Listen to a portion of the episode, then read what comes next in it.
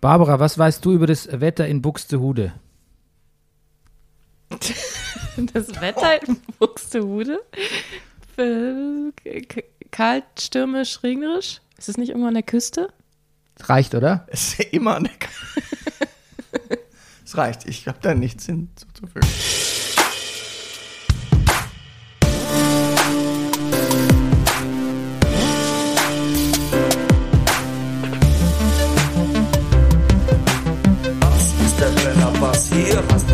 Spaß. Das ist der Brennerpass, hier hast du richtig Spaß. Meine Damen und Herren, hier ist der Brennerpass, ein Podcast über Popkultur und Filme.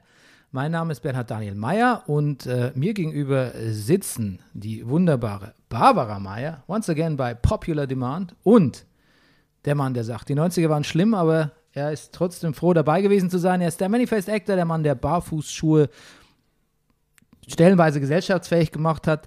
Äh, Der laut Sekundärliteratur lustigste Mann im Internet. Äh, Er ist der aktuelle Guinness-Buch-Rekordhalter im Grüßen der Nachbarschaft. Hallo, wie geht's? Der Pornfree Pesketarier und der Mann ohne Pflichtspieltore. Rüdiger Rudolf. Guten Morgen, lieber Bernie. Gesponsert sind wir wie immer von Imkerei Peschel, Biederein, Laberweinting. Dem Honiglieferanten unter den Honiglieferanten. Und Brennerpass funktioniert mit eurer Unterstützung. Der Brennerpass Supporters Club ähm, operiert via PayPal oder man schreibt mir eine E-Mail und sagt, wo kann ich meine, mein Geld hinwerfen? Penunzen war das Wort, was du Penunzen, sicher, Entschuldigung. Äh, genau, beides funktioniert unter der E-Mail-Adresse bernie.meier.gmail.com. Unser Thema heute wäre gewesen Katzenpsychologie. ja. Aber ähm, da gab es tatsächlich technische Probleme eines Ja. infernalischen Ausmaßes. Eine Katze hat das Serverkabel durchgekaut. So ähnlich. Und die Hausaufgaben gefressen. ja. Unsere liebe Gästin Moni Roho, äh, ihres Zeichens Katzenpsychologin, ähm, ja, hat, war quasi umsonst zugeschaltet, aber wir holen das nach. Wir holen das nach. Ähm, heute zu Gast äh, einmal mehr und vielleicht immer mehr Barbara Meyer. Ja, aber nur wenn ich dann auch so eine, so eine fancy Einleitung bekomme. Ja, die muss man Mit sich- ganz, ganz vielen Worten. Die muss man sich verdienen natürlich. Das hat die, die ist bei Rüdiger gewachsen über viele, viele Jahre. Ne? Und Bernie kennt dich einfach noch nicht lange. Ne? Gut, dann bringe ich was mit. Machst du dir selbst, Nein. schreibst dir selbst ja, eine. oder Ja. ich, ich mach das. Ja, oder Rüdiger macht das. Ja, mal gucken. Aber wenn du öfter zu Gast hier jetzt bist, dann wird sich das natürlich steigern. Aber wie gesagt, das muss erarbeitet werden. Ich habe ja gar nichts, ne? Und ich bin schon, ich glaube, ich bin auch schon ein paar Jahre dabei, ne? Ja? Ja. Ist mir gar nicht. Ach doch, ja, doch, ja. Nee, jetzt wo ich drüber nachdenke, ja. Bin hier, Du, Bernie, wir haben das auch schon mal gemacht. ja, wir haben das mal umgedreht, das stimmt. Aber es hat dir nicht gefallen. Doch. Doch, ich war ganz gerührt. Ich habe geweint, Ja? glaube ich. Ja, ich, ja. Ach so, das habe ich falsch interpretiert, das Wein. Ich, das hat dir nicht gefallen. Okay. Ja, gut. Ja, gut. Ähm, heute unser Thema August Movie Madness. Wir haben jede Menge Filme geschaut. Mhm. Und ähm, Barbara kommt quasi extra für äh, eine Sektion, ein Segment, äh, eine Genre hinzu, das Genre Horrorfilm, wo Rüdiger nicht so viel dazu zu sagen hat. Ich versuche Zähne zu klappern. Ja. Wir reden gleich über die Fear Street Trilogie und dann kommen wir, dann kommt Rüdiger mit seinen Arthouse-Filmen. Ich höre jetzt schon was durch. Nein, ich bin ja, ich, ja, nein. Nee, aber zunächst möchte ich euch fragen, was guckt ihr denn gerade für, wir machen auch ein Serien-Special demnächst, habe ich überlegt, aber was guckt Ah. ihr denn gerade für Serien, Barbara? Also ich habe wirklich, das letzte, was ich geguckt habe, war Fear Street. Und ich war ganz Ist begeistert. ja keine Serie, es sind ja drei Spielfilme in dem Sinne. ja, so eine Art Serie. Mini, nein, eine Trilogie. Ja, aber du bist doch so ein, ein avid Watcher of Serien. Was, was ist denn da zuletzt Oh Gott. über euren vergessen. Äther geflimmert? Sagt man nicht mehr. Alter, Da, Ich- das, äh, Überleg doch eine Sekunde, pass auf. Ich sag dir, Ja. ich gebe dir, also wir, bei uns zu Hause wird Ted Lasso geguckt. Da ist Fußball Staffel. drin. Nee. Da ist Fußball Mhm. drin. Ja, okay. Das gut. Ähm, dann im, in, die Jugendliche bei uns zu Hause ist völlig crazy mit dem und ich glaube, es ist auch das meistgeguckte in Deutschland im Moment. Das mit diesen Inseln, wie heißt das? Die Outer Banks? Ja. Outer Banks. Richtig. Die Outer Banks. Ich habe mal so zwei Minuten reingeguckt. Sah schlimm aus. Also nur gut aussehende junge Menschen auf Stränden, Booten im maritimen Zusammenhang. Ja. Ah, jetzt muss ich ein bisschen gestehen, apropos gut aussehende Menschen, ich gucke relativ viel von diesen Reality-Formaten. ja. Das, äh, da wollte ich dich gar nicht, da wollte ich gar nicht Die Ecke hinführen. wollten wir dich gar nicht Nee. stellen. Aber ansonsten, nee, was auch ganz schön war, war ähm, Mark Ronsons ähm, dieses Musik-Doku-Ding. Ja, Genau, wo es dann ähm, verschiedene ähm, Folgen gibt, zum Beispiel. Also die sind dann so einem bestimmten Effekt zum Beispiel gewidmet, Oh. dem Autotune-Effekt oder Reverb oder so. ah, oh, gut, Und klingt, dann, klingt und dann interessant. äh, lädt er sich auch äh, ganz, ganz spannende Musiker, Musikerinnen dazu ein und ähm, genau. Also es gibt auf, äh, gibt's auf äh, Apple Plus. Aha, Cool. das klingt interesting. Und, und, was ich jetzt entdeckt habe, auf GarageBand gab es dann dazu das Mark Ronson äh, Spezial ähm, Soundpaket zum Runterladen. Habe ich schon runtergeladen. Umsonst für A Ja. Apple, Apple TV-User. Nee, für. Apple-Besitzer. Okay, ja, mache ich auch gleich mal. Ist ja, der Podcast wird voll davon Cool. sein. Ähm, Ted Lasso guckst du, ne? Natürlich. Ja. Findest du gut die zweite Staffel? Ich, ja, ich bin dabei. Es hat nicht ganz so stark angefangen. Es finde es vielleicht. Ich habe überlegt, woran das liegt. Irgendwie die Ted Lasso-Figur, man kennt sie natürlich jetzt auch so. Sie hat nicht dieses, diesen Nimbus des, mein Gott, wie ist denn dieser Typ? Was, wie verhält denn der sich? Ich finde es vielleicht auch ein bisschen gefährlich, hatte ich kurz überlegt, da jetzt noch diese Psychologin dazu zu holen, die ihn so schnell durchschaut und irgendwie weiß, nach welchen Methoden er arbeitet und das so ein bisschen ihn so grounded. Aber die Weihnachtsfolge fand ich jetzt ganz bezaubernd.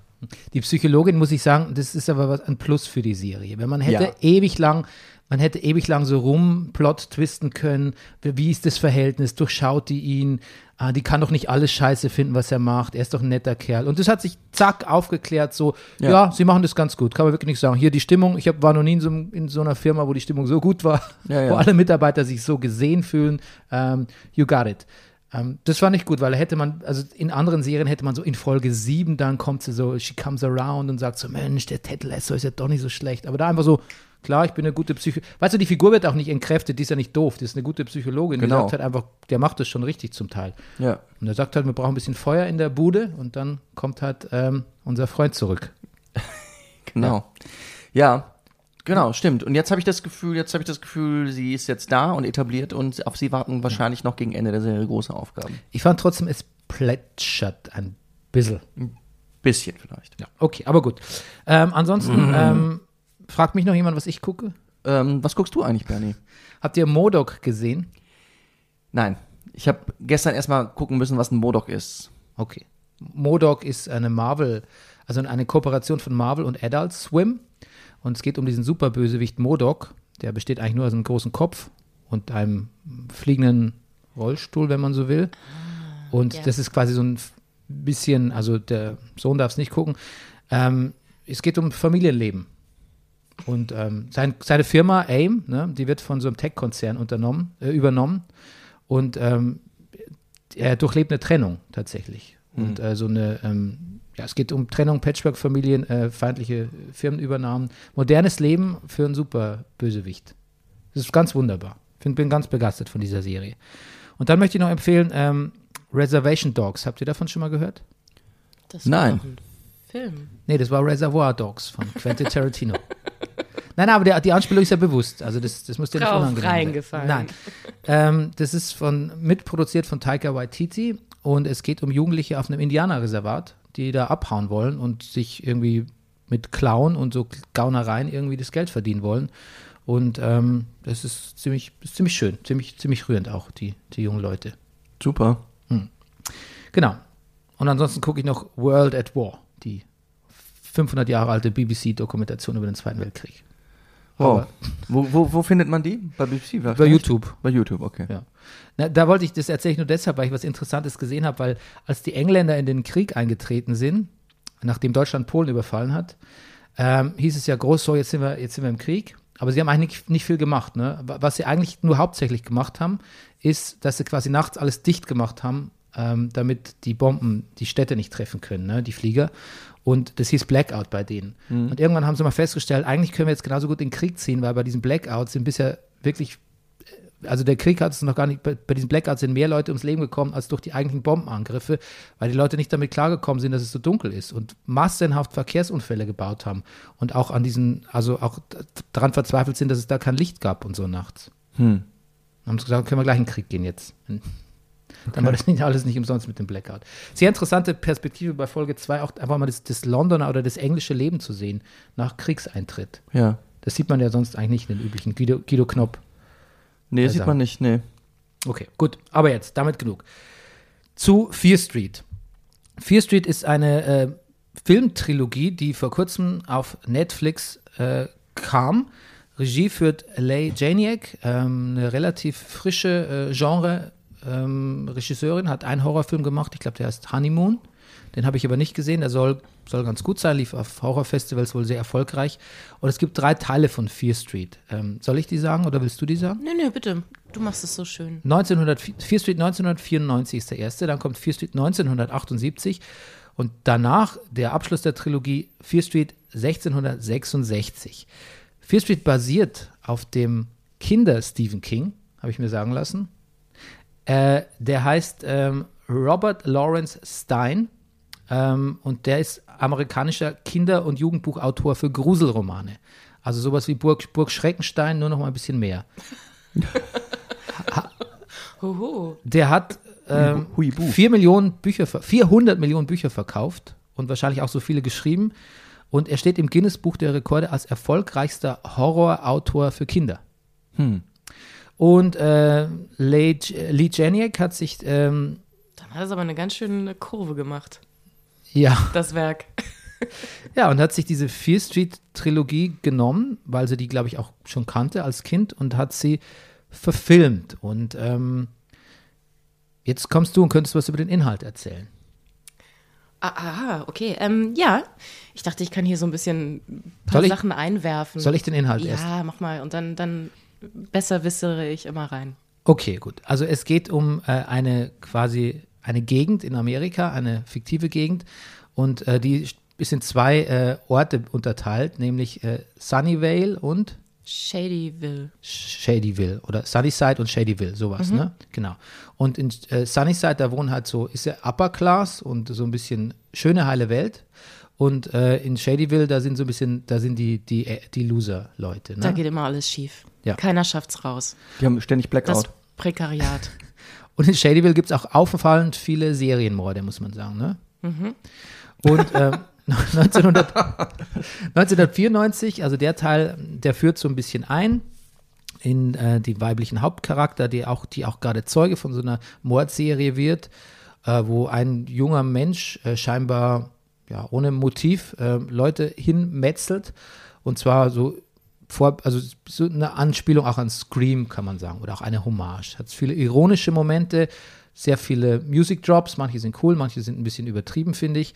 Ähm, es zitiert viele Horrorfilme, aber es ist sehr spannend und die Figuren sind eigentlich sehr interessant. Bei 1978 ist es ein Flashback in die Vergangenheit. Da geht es in so ein Camp, wie man es aus Freitag der 13. erster Teil kennt.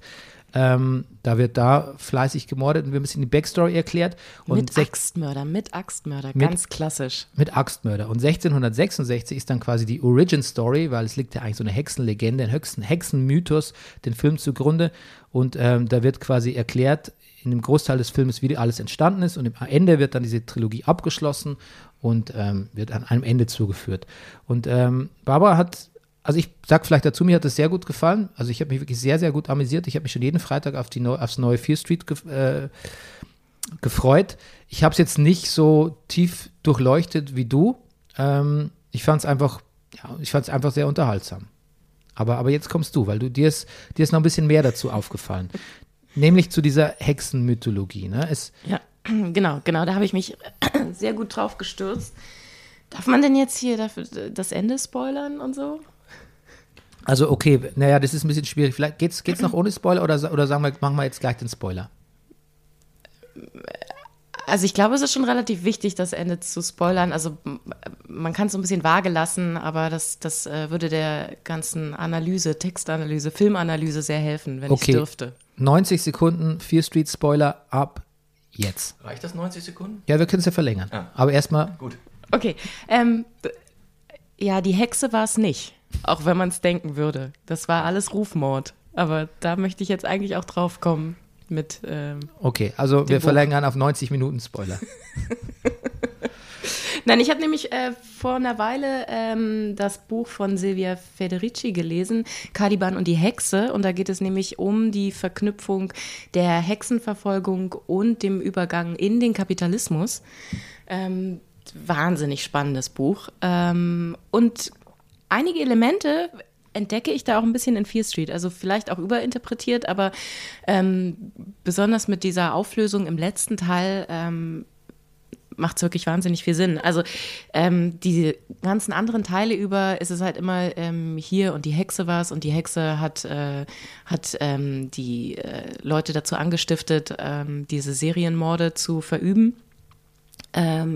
Und letztendlich kommt dann heraus, es war der gute Sheriff, der so eine ganz vertrauensvolle Person ist. Ähm, der hat nämlich den Teufel beschwört und der war es im Austausch dafür, dass ähm, sein Sunny will, Sunny, Sunny Side, Sunny Sunny Side ja.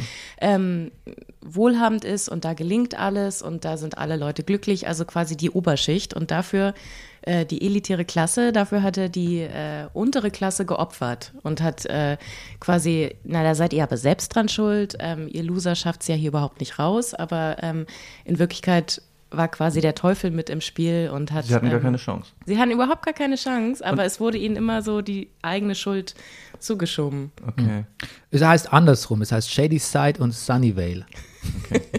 Aber diese übernatürliche Ebene gibt es schon. Also den Teufel. Ja, genau. Ja, ja, weil dann macht es auch ein bisschen mehr Spaß. Aber die äh, arme Hexe hat quasi, die hat dann, also die vermeintlich als Hexe diffamierte, hat dann damals 1660, 66 rausgefunden, ähm, dass es ja hier äh, der, der gute Sheriff, also beziehungsweise damals war, also es ist halt die Good Family. Ja, Das sind auch immer die Familien, die sind da geblieben. die heißen Good auch tatsächlich. Ja, Good. Und äh, sie heißt, ähm, Bad? nee, warte mal, äh, Sarah Fear heißt, äh, Die Hexe, ja. Ja, genau. die, die, die Hauptfigur heißt Dina. Ja, genau. Also sie äh, ist dem auf die Schläge gekommen und dann hat er es ihr quasi angehängt und hat gesagt, nein, nein, hier hat niemand den Teufel beschworen, hier äh, gab es eine Hexe im Dorf. Eine, lesbisch, eine lesbische. Ja, ja, ja, ja. Und sie hat sich ja selber auch noch dafür so viel Schuld gegeben, meinte, hu, jetzt bin ich äh, lesbisch und in die in äh, meine Nachbarin verliebt. Vielleicht war es ich ja aus Versehen. Vielleicht habe ich ja aus Versehen den Teufel. Was ja so passiert beim Lesbensein. Ja. Also ganz viel innere Schuld auch noch bei dem Thema, das sie mit sich rumgetragen hat und überraschenderweise war es nichts von dem, sondern es wurde ihr angehängt und ähm, dann gab es nämlich auch eine ganz schön, ähm, ich fand eine ganz furchtbare Hexenverfolgungsszene durchs Dorf, ähm, wo dann die ganzen Männer des Dorfes sie dann ähm, gesucht haben und dann letztendlich in der Nacht am, äh, am Baum quasi aufgeknüpft haben. Und ähm, all diese Vorkommnisse, also es ist, es ist quasi so ein bisschen zitiert auch, wie Hexenverfolgungen abgelaufen sind damals, dass es halt ähm, darum ging, ähm, den, ähm, die Frauen zu, ähm, ja, äh, ihren Platz zuzuweisen. Also die ehrbare Frau, die schön zu Hause bleibt und die Kinder bekommt und äh, alles, was davon abgewichen ist, alles äh, revolutionäre, aufrührerische, was auch immer, wurde dann, ah, das ist doch eine Hexe und jetzt knüpfen wir sie auf, damit alle anderen Frauen sehen, so hat man sich nicht zu verhalten. Es ist auch interessant, weil ich, man kann den Film schon sehr oberflächlich so als, als Fun-Slasher sehen, aber er hat so Momente, wo es irgendwie so, so gravierend wird oder so, also so krass auch irgendwie, wo ich, wo ich dann denke, so, ups, was, was schaue ich da gerade? Also im zweiten Teil ähm, war das, als quasi ähm, die Schwestern ermordet worden sind. Eine hat ja überlebt, aber auch gerade die, die, die gute Schwester, ähm, die eigentlich in jedem anderen Film wahrscheinlich das Final Girl wäre. Ähm, das ist schon sehr drastisch, wie auf die einge, eingeaxtet wird. Ähm, Aber, aber auch total rührend, weil sie Ja, dann die Hand von ihrer Schwester nimmt, ja. weil Ja, sie werden dann nebeneinander niedergemetzelt, aber, aber äh, dann, also am, am vorher sind die halt so ein bisschen, die sind entzweit, aber quasi durch diese ganzen Vorkommnisse finden sie wieder zueinander und das, das, äh, sie reichen sich dann quasi die Hand im Tod. oh Mhm. Gott, das ist echt ganz rührend. Ja, es hat echt so erstaunlich schockierende, aber auch so emotionale Momente. Also es ist irgendwie, es ist, eine sehr, also es ist auch ein sehr, sehr modern alles. Es ist, zitiert ja viele andere Horrorfilme, aber verliert trotzdem nicht, und das ist ja ein Riesenkunststück, aus dem Auge, was es eigentlich auch sein will. Nämlich schon auch eine Geschichte über über Frauen oder über diese Frau, über diese Diener tatsächlich. Ja, und dass es halt auch damit anfängt, dass alle so, dass alle endzweit sind, auch in den anderen Teilen und äh, darüber halt wieder zusammenfinden und ihre Solidarität finden und nur zusammen das Ganze aufklären und auflösen. Und das war ja auch Thema dieser Hexenverfolgung laut Federici, dass es halt, dass die Frauen halt so entzweit wurden, vereinzelt wurden und jeder hatte vor der anderen Angst, äh, denunziert zu werden, wenn man irgendwas gemacht hat. Und ähm, wenn man halt so alleine ist, hat man halt keine Kraft mehr und keine Macht mehr und ähm, wird halt zum Opfer. Und nur wenn man das halt wiederfindet. Ich komme gleich noch zu den Hexen. Äh, wir haben ja im Vorgespräch auch äh, festgestellt, Rüdiger, weißt du, was ein Final Girl ist? Ich war drauf und dran, dich zu fragen. Nein. Ja. Final Girl ist quasi ein Horrorfilm, also ähm, Jamie Lee Curtis hat es begründet bei, bei Halloween damals. Ähm, wir hatten ja auch mal einen Halloween Rewatch gemacht. Quasi das Mädchen ist am Ende überlebt. Und ähm, das hat sich ein bisschen gewandelt auch, weil das ist eigentlich grundsätzlich, es ist immer schon ein cooles Mädchen, also ein schlaues Mädchen, ein starkes Mädchen, aber früher hat es sehr tugendhaft. Gestorben sind die, die geraucht haben, die Sex, die Sex gehabt haben irgendwie. Und ähm, Jamie Lee Curtis, ne, das, das, das schlaue Kindermädchen damals bei Halloween, die Scream Queen nannte man das auch. Das hat man so ein bisschen verworfen, also heutzutage, weil Scream Queen sagt man eigentlich nicht mehr. Und die Final Girls haben sich aber auch geändert. Und hier in diesem Film äh, in Fear Street fast ihre moderne, vollendete Form gefunden in dieser Diener, weil die halt eigentlich nicht mehr so tugendhaft sind. Ne? Die ist halt lesbisch, die hat lesbischen Sex, die ist auch sehr aggressiv, die rächt sich auch äh, aktiv an Leuten, die ist nachtragend, die ist launisch, die ist alles, was man halt ist, als Mensch, als Frau, als Mann, wie auch immer. Und erfüllt quasi keinerlei von diesen Final Girl Vorgaben mehr, außer dass sie halt eine taffe und schlaue Frau ist irgendwie. Und ähm, das ist vielleicht auch bemerkenswert, dass dieser Film, der vermutlich auch sehr erfolgreich ist, einfach dieses so ein, diesen Imagewandel noch mal mehr signalisiert von diesen Final Girls. Ähm, aber jetzt zu diesem Buch, was du gelesen hast und was du mir noch anhänglich geschickt hast, äh, das in Papua Neuguinea, dass da die Sitten etwas rauer sind, ne? Ja, am 10. August äh, gab es den Tag äh, gegen den Hexenwahn. Der wurde vom äh, katholischen Hilfswerk Missio ausgerufen, äh, 2020, das allererste Mal. Ähm, es ist nämlich so, dass äh, man würde jetzt vielleicht denken, Hexenverfolgung, das ist so ein, so ein Mittelalter-Ding. Also das fand ja in Europa irgendwie bis ins 18. Jahrhundert doch statt. Ich, in der Schweiz wurde die Lex. Ja, ja. Ich habe das mal Ja, ja, in der. Schweiz war es ganz übel. Ging es noch ganz lange. Ja, ich, ja, ja, ja. genau. Ähm, nein, so ist es nicht. Ähm, das ist äh, seit den 60er Jahren ein ganz großes Problem in Afrika, Südostasien, Ozeanien und Südamerika. Und ähm, da in Papua-Neuguinea ähm, äh, sind die äh, Vorkommnisse da auch äh, angestiegen. Es gab auch noch diesen, ähm, wie war das, der, der Zaubererbann? Der oder? Sorcery Act. Sorcery es Act, gab genau. ein, ähm, ein tatsächlichen Gesetz, ich habe es mir durchgelesen, gegen Hexenverfolgung. Das wurde erst 71, glaube ich, abgeschafft, Mhm. aber nie so ganz, also irgendwie, also in den Köpfen, glaube ich, war das der, der, der JuristInnen oder Mhm. Juristen, muss man wahrscheinlich eher sagen, ähm, es war das immer noch prädominant, kann man sagen. Also es ist auf jeden Fall da noch so ein bisschen gelebte Kultur. Aber ähm, was zum Beispiel auch die, die, ähm, die Gelebte Kultur ist auch gut bei Hexenverfolgung, finde ich. Ja, was die, was die ähm, Ordensschwester, die da ist, äh, auch berichtet hat, ist, dass sie dahin, als sie da hingekommen ist, ähm, war das alles nicht so. Und das kam erst, als ähm, diese Ölfirmen und was auch immer, also als äh, die, die westliche Welt da eingefallen ist ähm,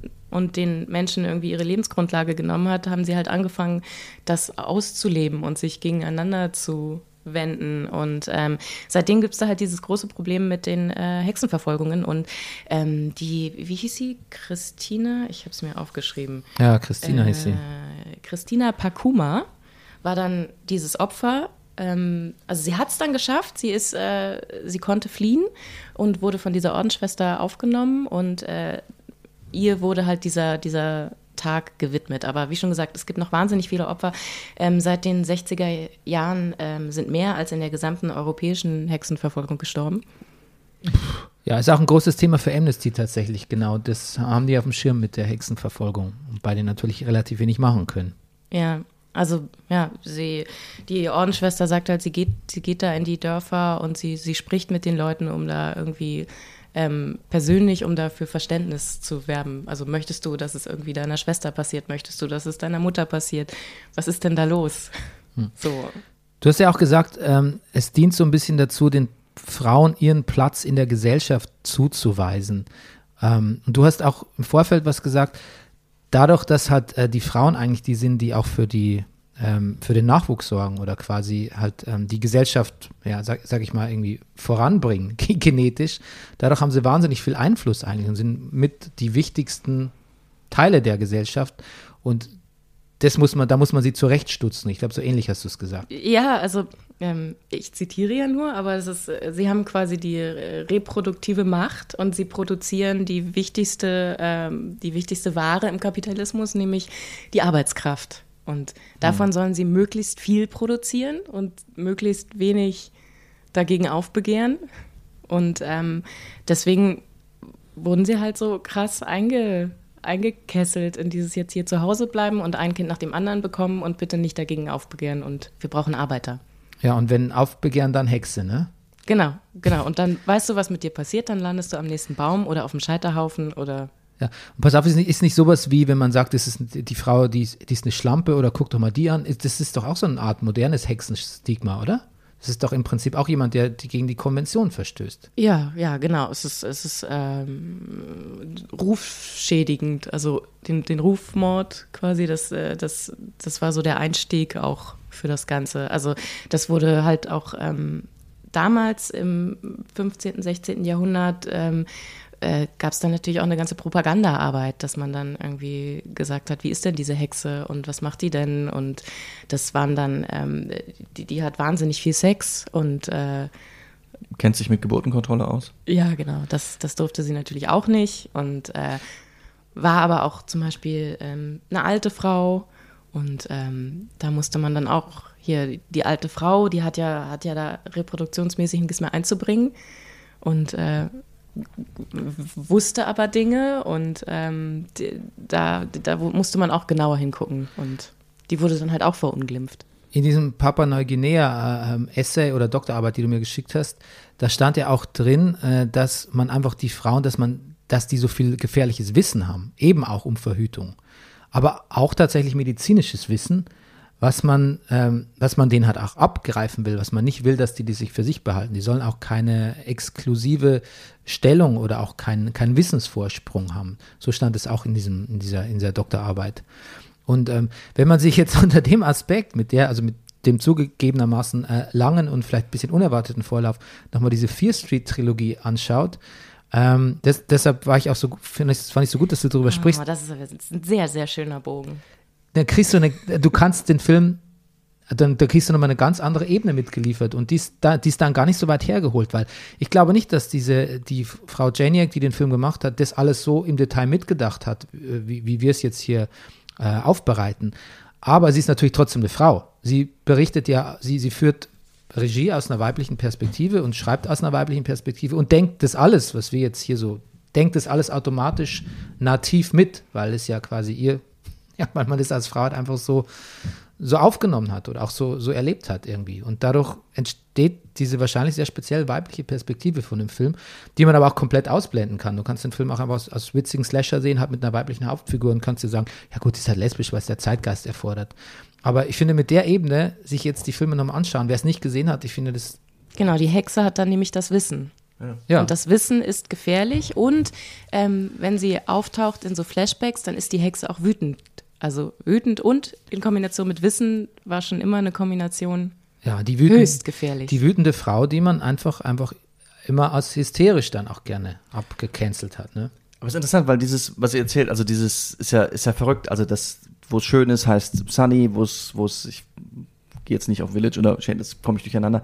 Wo es schön ist, ist, ist Sunny und wo es, wo es das, das Unglück herrscht, ist es äh, dunkel. Shady. Shady, genau. Das erscheint mir so wie so ein, wie so ein Versuchsaufbau, wie so ein Experiment, also so, um was ganz besonders deutlich zu machen. Ja. Deshalb also ja, genau. glaubst du, ja, ja, ja, ja aber also deshalb wundert mich, also glaubt ihr nicht, dass es ganz gezielt darauf arbeitet, was, was, was wir eben, was du gesagt hast? Ja, ja, ich glaube schon. Ich glaube auch. Nicht, dass das so ein Beiprodukt ist, sondern dass das so. Mm, naja, ich glaube, dass in der Romanvorlage von äh, dem Herrn Stein, ich glaube, dass das einfach klar, das ist ein, das ist ein Versuchsaufbau und da geht es vielleicht auch ein bisschen um, um Klassenkampf äh, oder Klassenunterschiede, Klassenkampf ist zu viel gesagt. Aber ich glaube, das Feministische kommt da nicht rein von dem Autor. Das Aber ist, es ist ja auch Teil des in Klassenkampfes. Also es ist, äh, ja, man denkt erst, wenn man diesen Klass, diese Klassenunterschiede sieht, wow, ist das lame. Das ist ja wie bei Buffy. Hier in einen, einen, einen geht's gut, im anderen geht's schlecht. Irgendwo, irgend- einer Ort, eine Ort ist toll, im anderen ist der, Ab, der Schlund zur Hölle.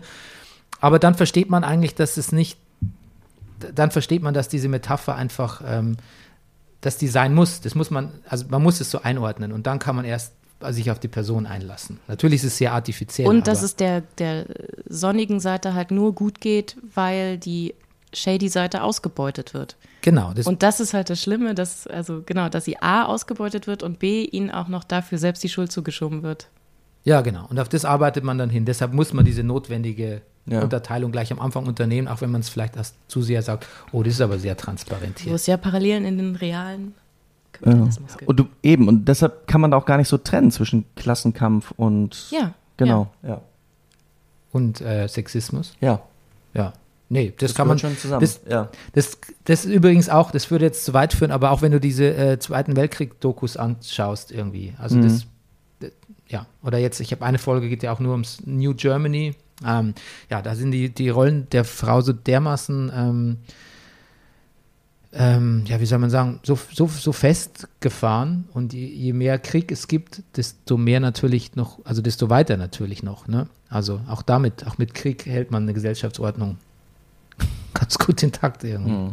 Okay, aber gut, das würde zu weit führen. Aber ein guter Übergang ist trotzdem, wenn wir jetzt noch den weiteren Film, den du gesehen hast, der auch neu auf Netflix ist, den ich damals im Kino gesehen habe, kurz bevor Corona ausbreakte, ähm, nämlich äh, Birds of Prey oder The Emancipation of Harley Quinn oder wie es früher hieß, glaube ich, The Fabulous Emancipation of One Harley Quinn oder so ähnlich. Fantabulous. Fanta ja, genau, stimmt, es war noch, Fantabulous. dann, dann, es war noch Fantabulous. schlimmer.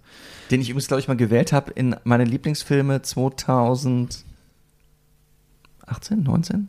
Neun, neun, wann ging Corona los? 19? Ich, 20? Man kommt mit den Jahren durcheinander. 20 20 ging es los. Ja, dann 20, muss es, ja. Obwohl du ihn nie gesehen hast? Wieso? Nein, natürlich habe ich den gesehen. Also doch, ich dachte, es wäre die Pointe. nein, nein. Achso, Und äh, dann doch äh, auch Gegenwind bekommen habe. von mir. Nicht von dir, sondern von Hörern. Achso, Den hat er in der Liste drin. ja, aber das ist ein bisschen Quatsch. Mittlerweile haben viele Kritiker, auch KritikerInnen, äh, auch zurückgerudert und gesagt, scheiße, das kam uns ein bisschen quer, weil da fing gerade Corona an, es waren lauter Superheldenfilme unterwegs und so und, und dann kam dieser Film noch. Ähm, aber eigentlich ist der gar nicht schlecht, haben jetzt viele Nein, der festgestellt. ist überhaupt nicht schlecht. und wir fanden den Der damals ist schon, ganz fantabulous. wir fanden den damals schon ziemlich cool eigentlich. ja. Wie hat Ähm, dir gefallen, Barbara? Fantabulous. Fantabulous. Fantabulous. Die Regisseurin Cathy Yan ähm, hat der Vorgängerfilm, ihr Vorgängerfilm war, warum sie auch diese Regiearbeit auch mit unter anderem bekommen hat, war Dead Pigs. Der ist jetzt gerade im Streaming in Amerika und wird total gefeiert. Es ist auch so ein, ähm, es geht, ein, geht um, es ist eine Satire, und es geht um Schweinezucht. Äh, Ah. Müsst ihr mal nachgoogeln. Ich habe ihn noch nicht gesehen. Und äh, Cathy Yan hat äh, ein tolles weibliches Ensemble zusammengestellt für den Film mit der von mir sehr geliebten Mary Elizabeth Winstead, die ich ähm, das erste Mal in Death Proof gesehen habe. Ähm, und es geht um Harley Quinn und tatsächlich um die Loslösung aus ihrer ewigen äh, Rolle als Aus Joke. ihrer emotionalen Abhängigkeit vom Joker. ja und Das war eine sehr toxische Beziehung. Ja, im wahrsten Sinne des Wortes. Es ist ja auch tatsächlich so, dass ähm, der Joker, also Harley Quinn, wurde erfunden von Bruce Timm ähm, als Jokers Sidekick und zwar für diese Batman Animated Series oder für das entsprechende Comic dazu. Und ähm, hat im Lauf der Jahre aber so viel Popularität gewonnen, dass sie jetzt ähm, fast ebenbürtig ist mit der Joker-Figur in, in, in Bekanntheitsgrad. Und es gibt auch eine hervorragende DC Anim Animated Harley Quinn Serie oder Birds of Prey Serie, die man aber hier, glaube ich, nicht gucken kann, was äh, sehr schade ist. Genau, und das ist jetzt quasi ihr Solofilm, nachdem sie in Suicide Squad 1 ähm, von David Ayer ähm, noch so ein bisschen unter dieser Joker-Fuchtel stand, unter dieser schrecklichen Joker-Performance von dem Oh. Jared Leto. Und jetzt emanzipiert sie sich und hat ihre eigene Gang, ihre eigene Girlband, ne? Und Margaret Robbie hat es doch auch selber produziert. Hat sie Ja, mitproduziert? ja, sie hat mitproduziert und Ja. sie hat sich ganz, ganz stark dafür eingesetzt, dass es eine weibliche Regisseurin gibt. Das war Ja. ihr ganz wichtig. Und ähm, der böse Bösewicht ist Ethan. Warte mal, nein, wie heißt der nochmal? Obi-Wan Kenobi. Ja, das ist äh, Ewan McGregor. Ewan McGregor. genau. ja, Ja. genau. Wie fandst du den? Ja, der war sehr unterhaltsam, aber zum Glück hat er ja nicht so eine riesige Rolle gespielt. Der war so ein bisschen Beiwerk. Ja, aber ich glaube, das war auch so ein bisschen Sinn und Zweck, dass alle so ein bisschen zurückgetreten sind gegenüber Ja, ja, ja, auf jeden Fall, auf jeden Fall. der also, da, Cast. Ja, ja. Also da, da waren auf jeden Fall die ähm, Hauptcharaktere waren halt alles Frauen und aber auch standen, also ich finde, sie stehen auch dafür für so große Themen, mit denen man als Frau so äh, sich rumschlägt in seinem alltäglichen Leben. Also das habe ich zumindest. Ja, wie meinst du? Ich habe mir Notizen dazu gemacht. Ja. Soll ich mal anfangen? Ja, bitte. Gerne. Gut, also ähm, genau, die, die Quinn ist, ähm, ist natürlich hier diese, genau, die emotionale Abhängigkeit, die toxische Beziehung, aber auch dieses, ähm, wer bin ich denn, wenn ich keine Beziehung habe? Also es ist ja ganz wichtig, dass man als Frau immer eine Beziehung hat und sich darüber definiert und das ist irgendwie so, dass das, ähm, also natürlich in Filmen, da kommt man ja gar nicht umhin, das nicht zu haben. Ohne so eine Filmromanze funktioniert ja irgendwie kaum ein Film. Aber auch im, äh, im realen Leben ist es ja immer so, ach, du bist Single, ach du Arme, na bald passiert's, bald kommt der Richtige, wie auch immer. Und das ist ja das, womit sich, äh, an dem sich äh, Harley Quinn abarbeitet. Ähm, Abarbeiten ist gut. Ja. dann gibt es die, die Polizistin, ich habe ihren Namen vergessen. Ist das, ach, das war das Rosie Perez? Ja, ja. Ja, ne? Aber ich habe den Charakternamen. Die, die, die Polizistin, Ja. ähm, ja, das ist, also, also Mo- Mont, Lieutenant Montoya. Montoya, genau. Ach so, ne. Und ähm, das ist, äh, die ist eine total fähige Polizistin und jeder Erfolg, den sie irgendwie einfährt, der wird ihr von einem Mann weggenommen und der kriegt dann die ganzen Lorbeeren dafür. Und ähm, sie strengt sich an, um es zu beweisen, wie gut sie ist, aber es nützt überhaupt gar nichts, weil sie in diesem männerdominierten Arbeitsumfeld feststeckt. Und dann gibt es Black Canary, die äh, für ihren Job total überqualifiziert ist als Sängerin, weil sie ja diese Superpower hat, aber da trotzdem nicht rauskommt, weil sie halt keine Möglichkeit bekommt und äh, irgendwie muss ja die Miete bezahlt werden und sie steckt halt in diesen mittelmäßigen Jobs fest. Und dann muss sie auch noch Fahrerin sein. Stimmt. Und es ist alles furchtbar. Also völlig ohne Perspektive. Dann haben wir die, die äh, Huntress, die, Ja. ähm, das finde ich wirklich spannend. Also sie hat ja dann nicht so wirklich viel ähm, Hintergrund bekommen, aber was ich toll fand, war dieses, ähm, sie hat sich selber einen Namen gegeben nach ihren traumatischen Erfahrungen und den nimmt keiner. Alle nennen sie dann die, die Crossbow-Killerin. Ah ja. Und sie sagt immer, nein, ich bin doch aber Huntress, das ist mein Name. Und das Ja. ist dieses, ähm, ihr wird quasi der Name verwehrt, den sie sich selber gegeben hat. Also Da- das. Und ähm, ja, genau, das waren die Hauptfiguren. Ist auch, glaube ich, ist interessant und auch ein Trend, ähm, dass man so ein bisschen den Frauen einfach nicht bei jedem Film auch so eine Love Interest mitgibt. Oder das ist, das wird weniger auch. Ja, Weil- zum Glück. Ja, Also, ja, weil, weil es ist tatsächlich so, wie du sagst, dass quasi die, wir haben äh, irgendwie jetzt am Wochenende, ich und der äh, Junior haben irgendwie die Mumie geschaut. Ähm, und äh, abgesehen davon, dass er ziemlich stellenweise äh, ganz reichlich sexistisch ist, der Film, ähm, ist es tatsächlich so, dass einfach diese Figur der, der, der Bibliothekarin, also der Evie, also in dem Fall Rachel Weisz, immer so dargestellt wird, auch, auch in so einem klamaukigen Film, als so unvollständig. Sie ist diese Bibliothekarin und ihr fehlt noch so ein großes äh, ähm, Artefakt, was sie kriegt, aber so, aber eigentlich fehlt ihr der Mann tatsächlich. ja, sie unterstützt ja nur die männliche Hauptfigur. Ja, das ja sowieso, aber auch, das, das ist ja eh klar, das ist ja in dem Film auch so in Drehbüchern auch so angelegt, aber auch als Figur wirkt sie so lost, ohne dass diese Love Interest sich endlich erfüllt. Und das muss man, wenn, wenn man unter der Brille mal irgendwie diese viele Filme anschaut, dann, das, das kann man so ein bisschen die Filme auch vermiesen tatsächlich. Okay, aber du hast ja auch äh, gesagt, dass die sich entwickeln. Das ist, das ist eine Entwicklung in, de, in dem Film spürbar ist. Und das ist ja, da kranken ja viele Filme dran, dass du die Charaktere zwar darstellst, aber dann in den 90 bis 200 Minuten ihnen wenig Entwicklung zugestehst. Ja, und das ist wirklich ganz fantastisch. Also, ähm, um sie jetzt nochmal hier aufzuzählen, also Harley Quinn ähm, findet dann raus, dass sie äh, eigentlich das alles sowieso besser kann, was, äh, was der Joker oder aber auch was ähm, der Mann mit der Maske, Ja, Black Mask. Black Mask, wo sie auch dachte, ach, das könnte vielleicht mein Beschützer werden, vielleicht wird das mein zukünftiger Boyfriend. Und dann stellt sie fest, so, nee, nee, egal, ich brauche überhaupt gar keinen Beschützer, ich kann das alles viel, viel besser. Und die Leute haben viel mehr Angst vor mir. Das finde ich sehr schön. Und das, das lernt sie dann äh, quasi am Ende auf der Bridge of Founders, wo dann auch nur wieder Statuen von Männern stehen, die irgendwas erfunden haben. Aber sie steht dann da und ähm, erfährt sich quasi selber und ihre, ihre Kraft. Und ähm, Ja. Da können wir auch, um, um dem Suicide Squad schon mal vorzugreifen, gibt es auch eine interessante Sequenz. Hast du eigentlich gesehen, Rüdiger? Ja, natürlich, ja. Ähm, wo Harley Quinn, ähm, sie lernt quasi den Regent von einem Land kennen Ja. und findet es eigentlich ganz schick, mit dem rumzuhängen und auch mit dem irgendwie Sex zu haben und der hat auch viel und es ist auch, ist einfach, ist schon, vertreibt sich gerne die Zeit, aber am Ende steht er halt ihrem Plan im Weg und sie erschießt ihn dann halt und sie hat dann dieses, Relativ Ja. umstandslos. ja, war, war schon, aber es war schon nice, sie war schon, hat, Ja. mochte die Zeit schon mit ihm, aber ist halt nicht so, ja, steht halt Beruf, im, steht halt der, Karriere, der Karriere im Wege, muss man sagen, ne?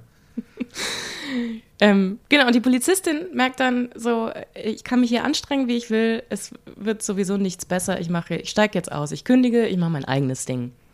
So, sie, Ja. die Gründerin. Ja, ja. Und äh, die Black Canary, das fand ich auch sehr, sehr rührend, findet dann quasi ihre Stimme, indem sie dann äh, ihre, ihre Superkraft ähm, entdeckt, dass sie, dass sie halt ähm, mit dieser Power ähm, die Gegner K.O. singen kann. Ja. Ja.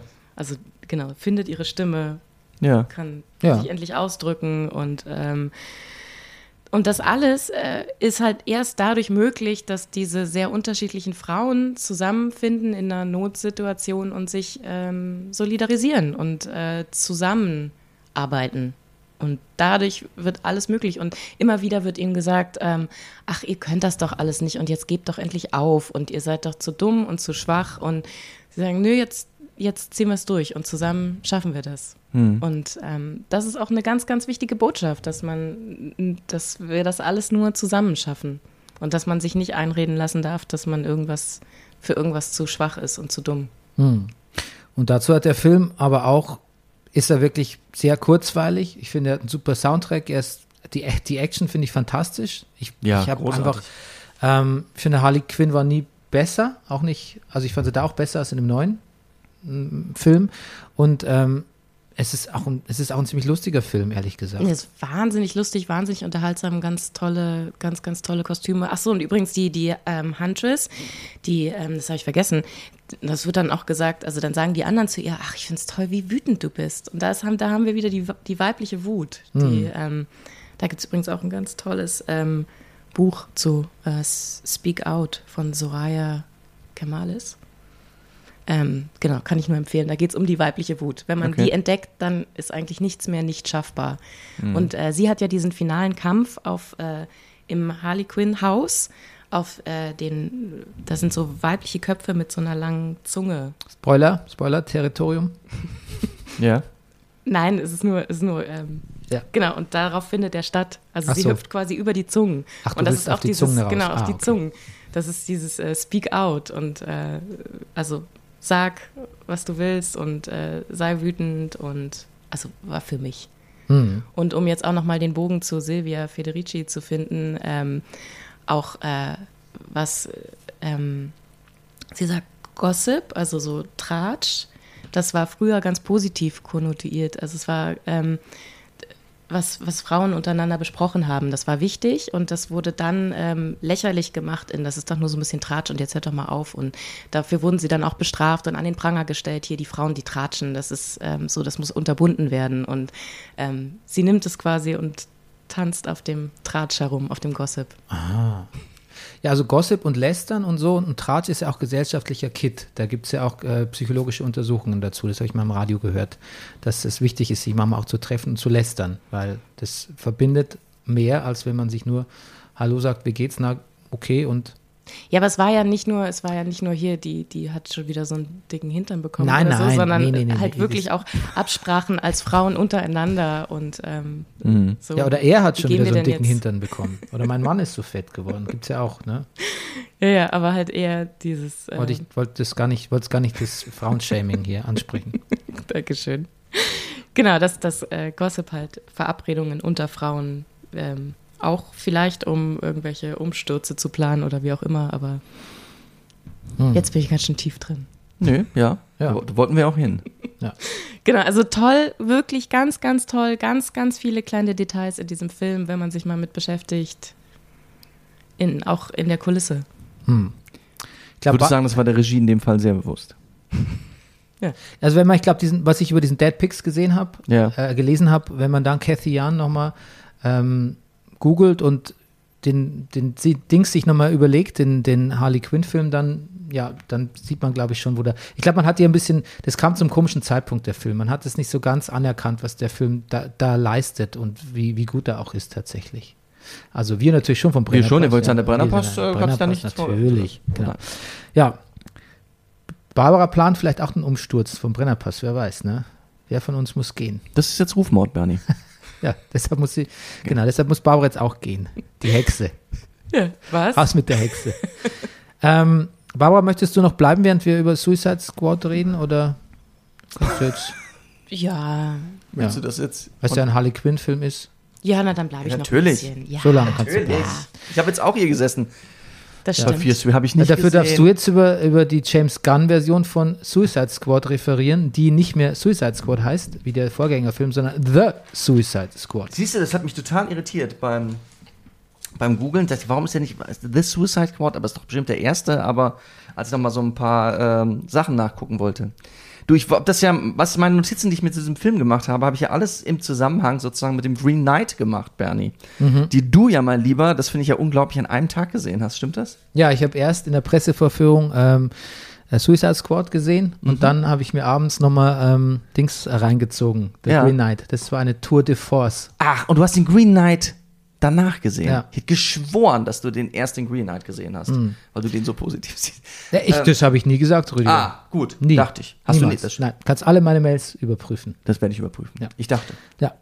Ah, Aber bleiben wir doch bei, bei Suicide Squad. Also James Gunn hat Regie geführt, der The Guardians of the Galaxy groß gemacht hat. Meine beiden Marvel-Lieblingsfilme, muss man sagen, die mich sehr rühren, weil dieses Familienkonzept, das, das rührt mich einfach immer, wenn ich das da sehe.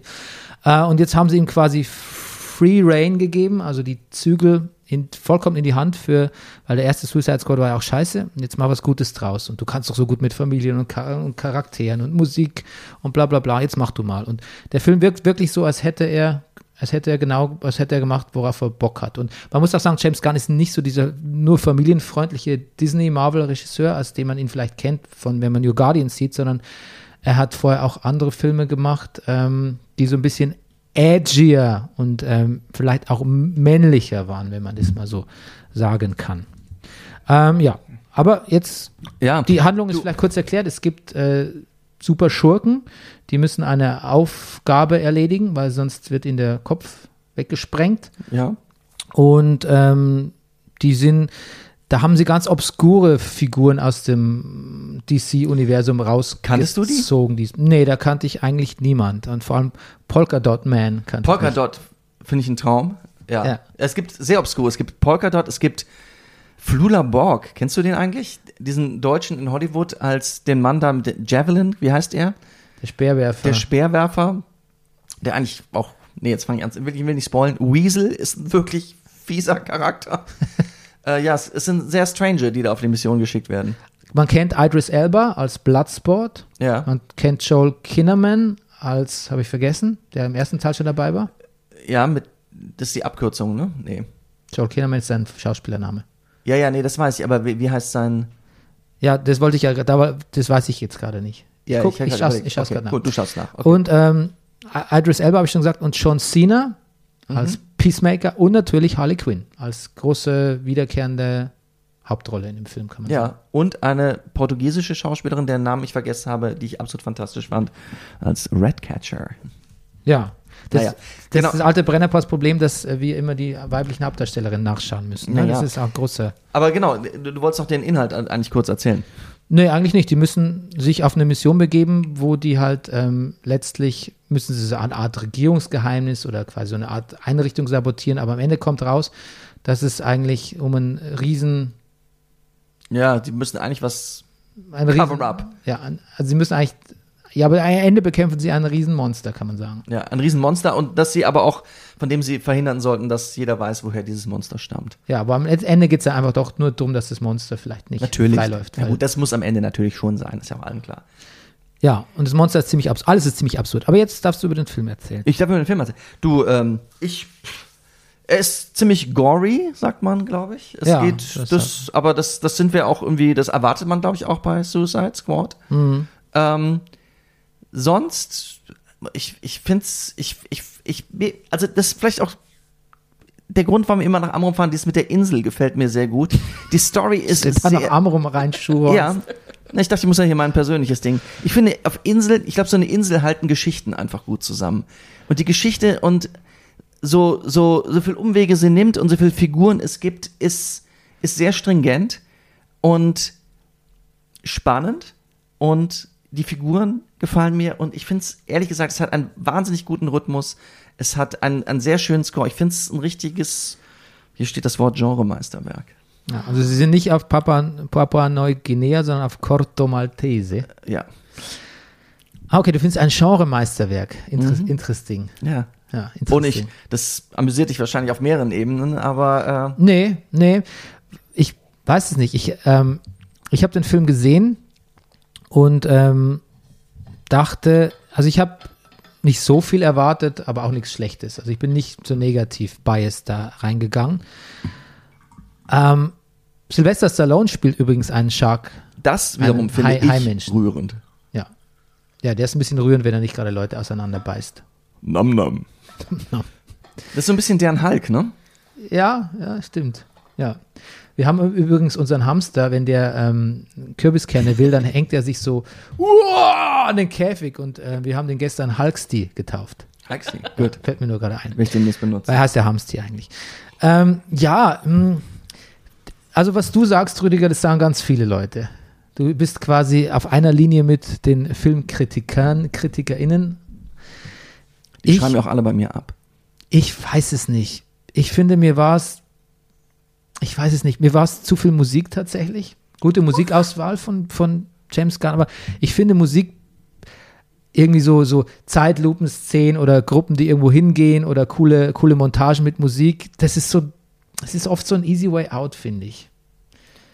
Ich habe das auch oft in Guardians gesehen und Ja. ich, ich finde es, ich finde es war letztlich eine Cover, war ein bisschen eine Cover, eine gory Coverversion von Guardians of the Galaxy. Das hat mir schon mal, das, das stieß mir als erstes schon mal ein bisschen auf.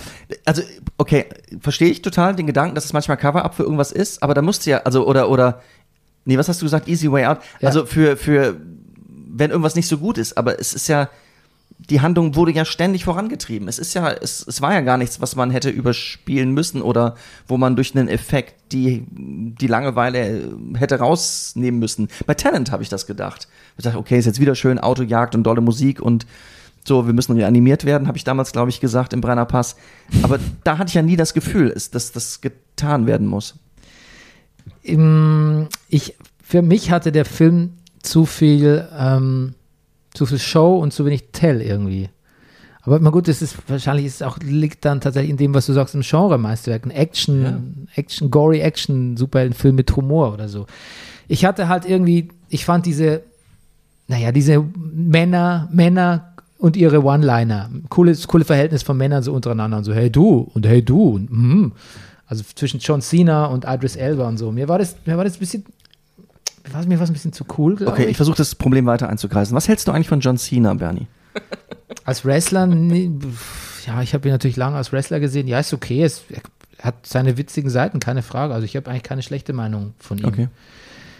Ich, ich habe halt das Gefühl, man wollte halt einfach relativ grelle Momente und grelle, grelle Charaktere da rein hauen und das ohne Rücksicht auf Verluste. Also mir, mir, mir kam das nicht so richtig das klingt blöd bei so einem Film, aber mir kamen die Charaktere nicht so organisch vor. Außer über Harley Quinn, weil die habe ich kennengelernt im Verlauf von zwei Filmen, verstehe so ein bisschen, wie die tickt und der folge ich gern. Und die anderen dachte ich so, okay, du bist halt Idris Elba, dachte ich. Und du bist John Cena. Und ihr macht coole Sprüche. Ich, ja, aber auch die Redcatcherin, ich meine, die kriegt wirklich einen Background auch. Du, ist es eigentlich ein Problem, dass Taika Waititi Regie macht bei Marvel und Schauspieler ist bei DC? Nee, das, das, das gibt, ähm, da gibt es zahllose Beispiele von Schauspielern, Ah. die in beiden Franchises äh, vorkommen. Okay. Da gibt es ganze Listen davon. Das ist, glaube ich, ich meine, es gibt ja nur noch Superheldenfilme, also die Schauspieler müssen ja irgendwo arbeiten. Bleibt denen ja nicht, nicht viel Du, übrig. wem sagst du das? Was Du- machst du eigentlich beim, beim nächsten Du, ich sagte, das? Verrückte ist dadurch, dass es wird ja wirklich immer mehr in Europa produziert und Hm. ja, und es ab und zu, selbst auf diesen deutschen Schauspieler-Casting-Portalen, hat man immer mal wieder was. Jetzt war neulich, äh, wurde gesucht für eine Marvel-Serie Typ Fischermann. So, so, so Und? Hafenarbeiter. Ja, das, Musst du ja am Bart ankleben, oder? Aber, aber Inselerfahrung hast du ja. ins, das stimmt. Oh, Siehst du? jetzt, jetzt, Siehst geht, jetzt geht ein Licht auf bei Rüdiger. Hm, damit könnte ich vielleicht punkten. Ja, Blackout ist vorbei, jetzt geht's, Jetzt- in, jetzt geht's ins, jetzt ins geht's- MCU. Jetzt, ja, ich habe mir eine Angel gekauft. ja, Daniela oder Dan, Daniela oder Daniela Melchior oder Melchior oder Melchior, weiß es nicht genau, ähm, ist die Portugiesisch. portugiesische Schauspielerin, von Ja. der du sprachst. Genau, das wollen wir natürlich nachtragen. Ja, also ich finde es ein bisschen, mir war es alles ein bisschen viel und ein bisschen, bisschen viel. ja, na gut. Und ich konnte irgendwie nicht so richtig drauf einsteigen. Ich fand es auch wirklich, mich würde mal interessieren, was Barbara sagt, ob das ein Film ist, der Frauen gefällt. Ich finde, es war so ein Dude- Dude-Flick irgendwie. Wirklich? Ja, fand ich Das habe schon. ich trotz nicht gedacht da. Nee. Ja. Ich hab's ja leider nicht gesehen. du hast es ja leider nicht gesehen. Aber also, eh, nachdem ich jetzt Birds of Prey gesehen habe, also mit. Quinn, da wäre ich, glaube ich, dabei. Stört dich das nicht, wenn ständig irgendwo äh, Leute zerrissen werden, Eingeweide fliegen, sowas?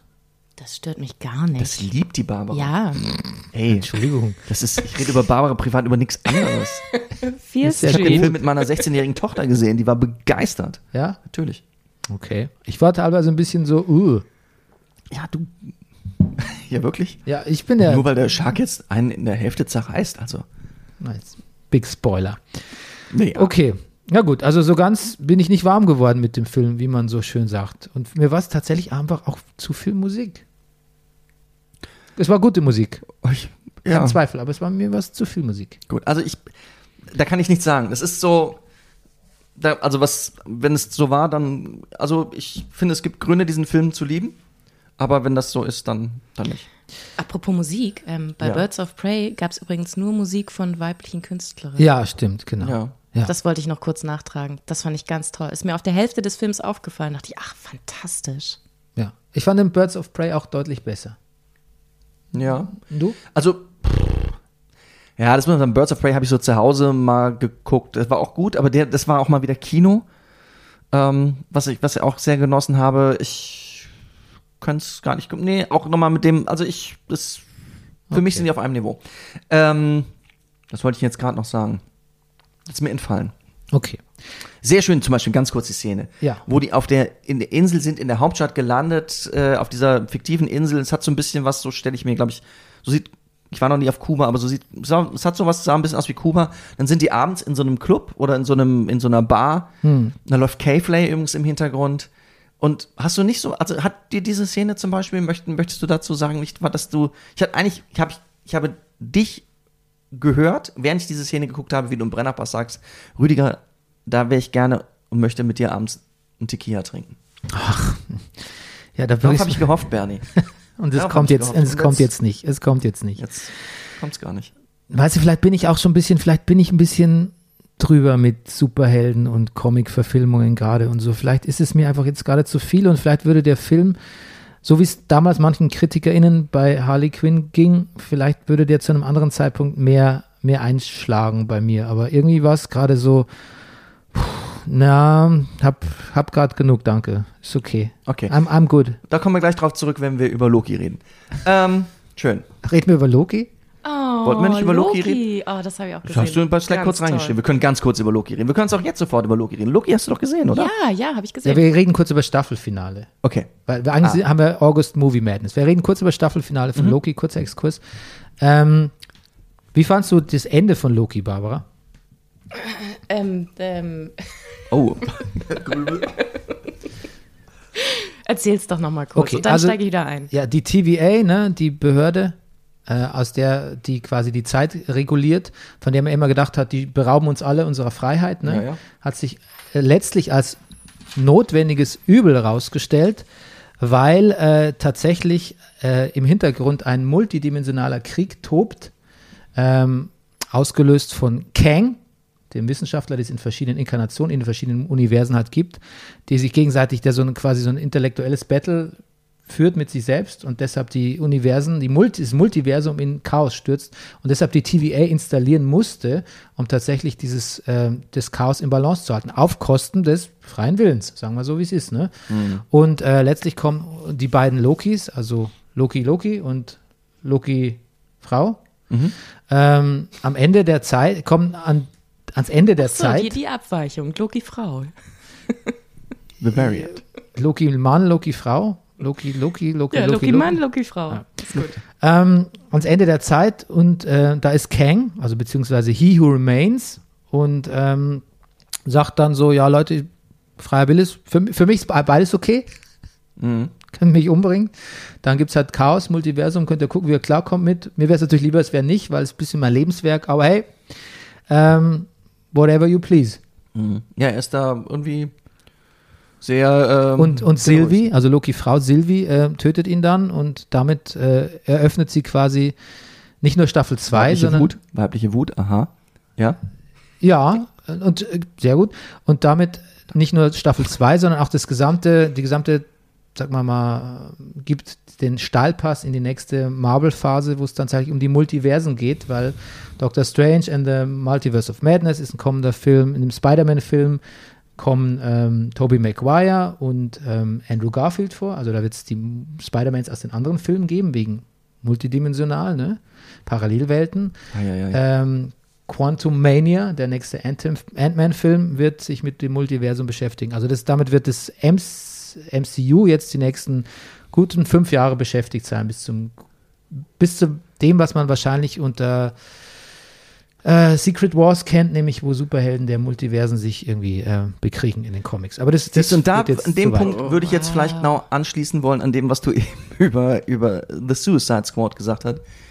Es wird mir ein bisschen viel. Ja, also genau, jetzt, jetzt könnte ich auch was, jetzt könnte ich auch was dazu sagen. Ähm, also das Ende war natürlich bombastisch, klar, aber ähm, was ich schön fand an Loki war, dass es so klein war. Das war so klein und es war eigentlich, der Loki geht auf die Couch und analysiert sich mal. So, was, was, was ist im Loki-Leben so passiert? Warum macht er Dinge? Wie ist sein Verhältnis zu seinem Vater, seiner Mutter, ähm, zu sich selbst? Und das irgendwie mit so ganz kleinem Besteck aufgearbeitet, fand ich ganz reizvoll. Und dazu noch so Zeitreisen, fantastisch. Hm. Also, dass es dann am Ende den, die bombastische Auflösung gab, ist okay, aber also ich fand den Aber Weg es- dahin so schön. Nee, es blieb ja trotzdem Kammerspiel letztlich. Es war, also es war, der, jemand hat mal gesagt, die Serie ist wie ein Podcast, unterhalten sich die ganze Zeit, unterhalten sich nur Leute über das, was sie bewegt.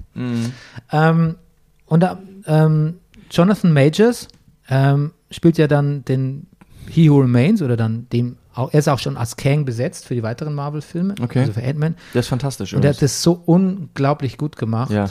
Ähm, und auf den kann man sich nur weiter freuen, oder? ja, auf das auf jeden Fall. Ich meine, Loki war super ausgestattet, Loki war durchgehend, ähm, es war durch, durchgehend gut geschrieben. Kate Herron hat Regie geführt, glaube ich, oder war der Showrunner. Also Ja.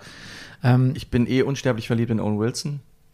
ja, das kann ich mir vorstellen, dass dir das gut gefallen hat, die Ja. Rolle. Und, Und auch dieses auch- klein und was du gesagt hast, Kammerspiel, das hat mir auch gefallen, dass so manche Folgen nur auf diesem zum Beispiel da dem Planetentod geweihten Planeten äh, stattfand oder sowas. sowas Lamentis. Lamentis. Und dann diese Zugfahrt auf Lamentis. Und das war der lustigste Satz ever, wo die sich hinsetzt in diesem Zug und sie setzt sich hin in Fahrtrichtung und er sagt, I can't go backwards on a train. Dass Loki nicht rückwärts fahren kann im Zug, das finde ich brillant. Toll auch, dass auch da wurde viel zitiert. Es wurde so ein bisschen die Be Before Sunrise Filme wurden zitiert. Das Ja. haben sie auch tatsächlich zugegeben. Ähm, Ach, es ist ein bisschen Snow ähm, Snowpiercer ist auch drin in der, in der, der Zugszene. Zugfahrt. Ja, das habe Ja.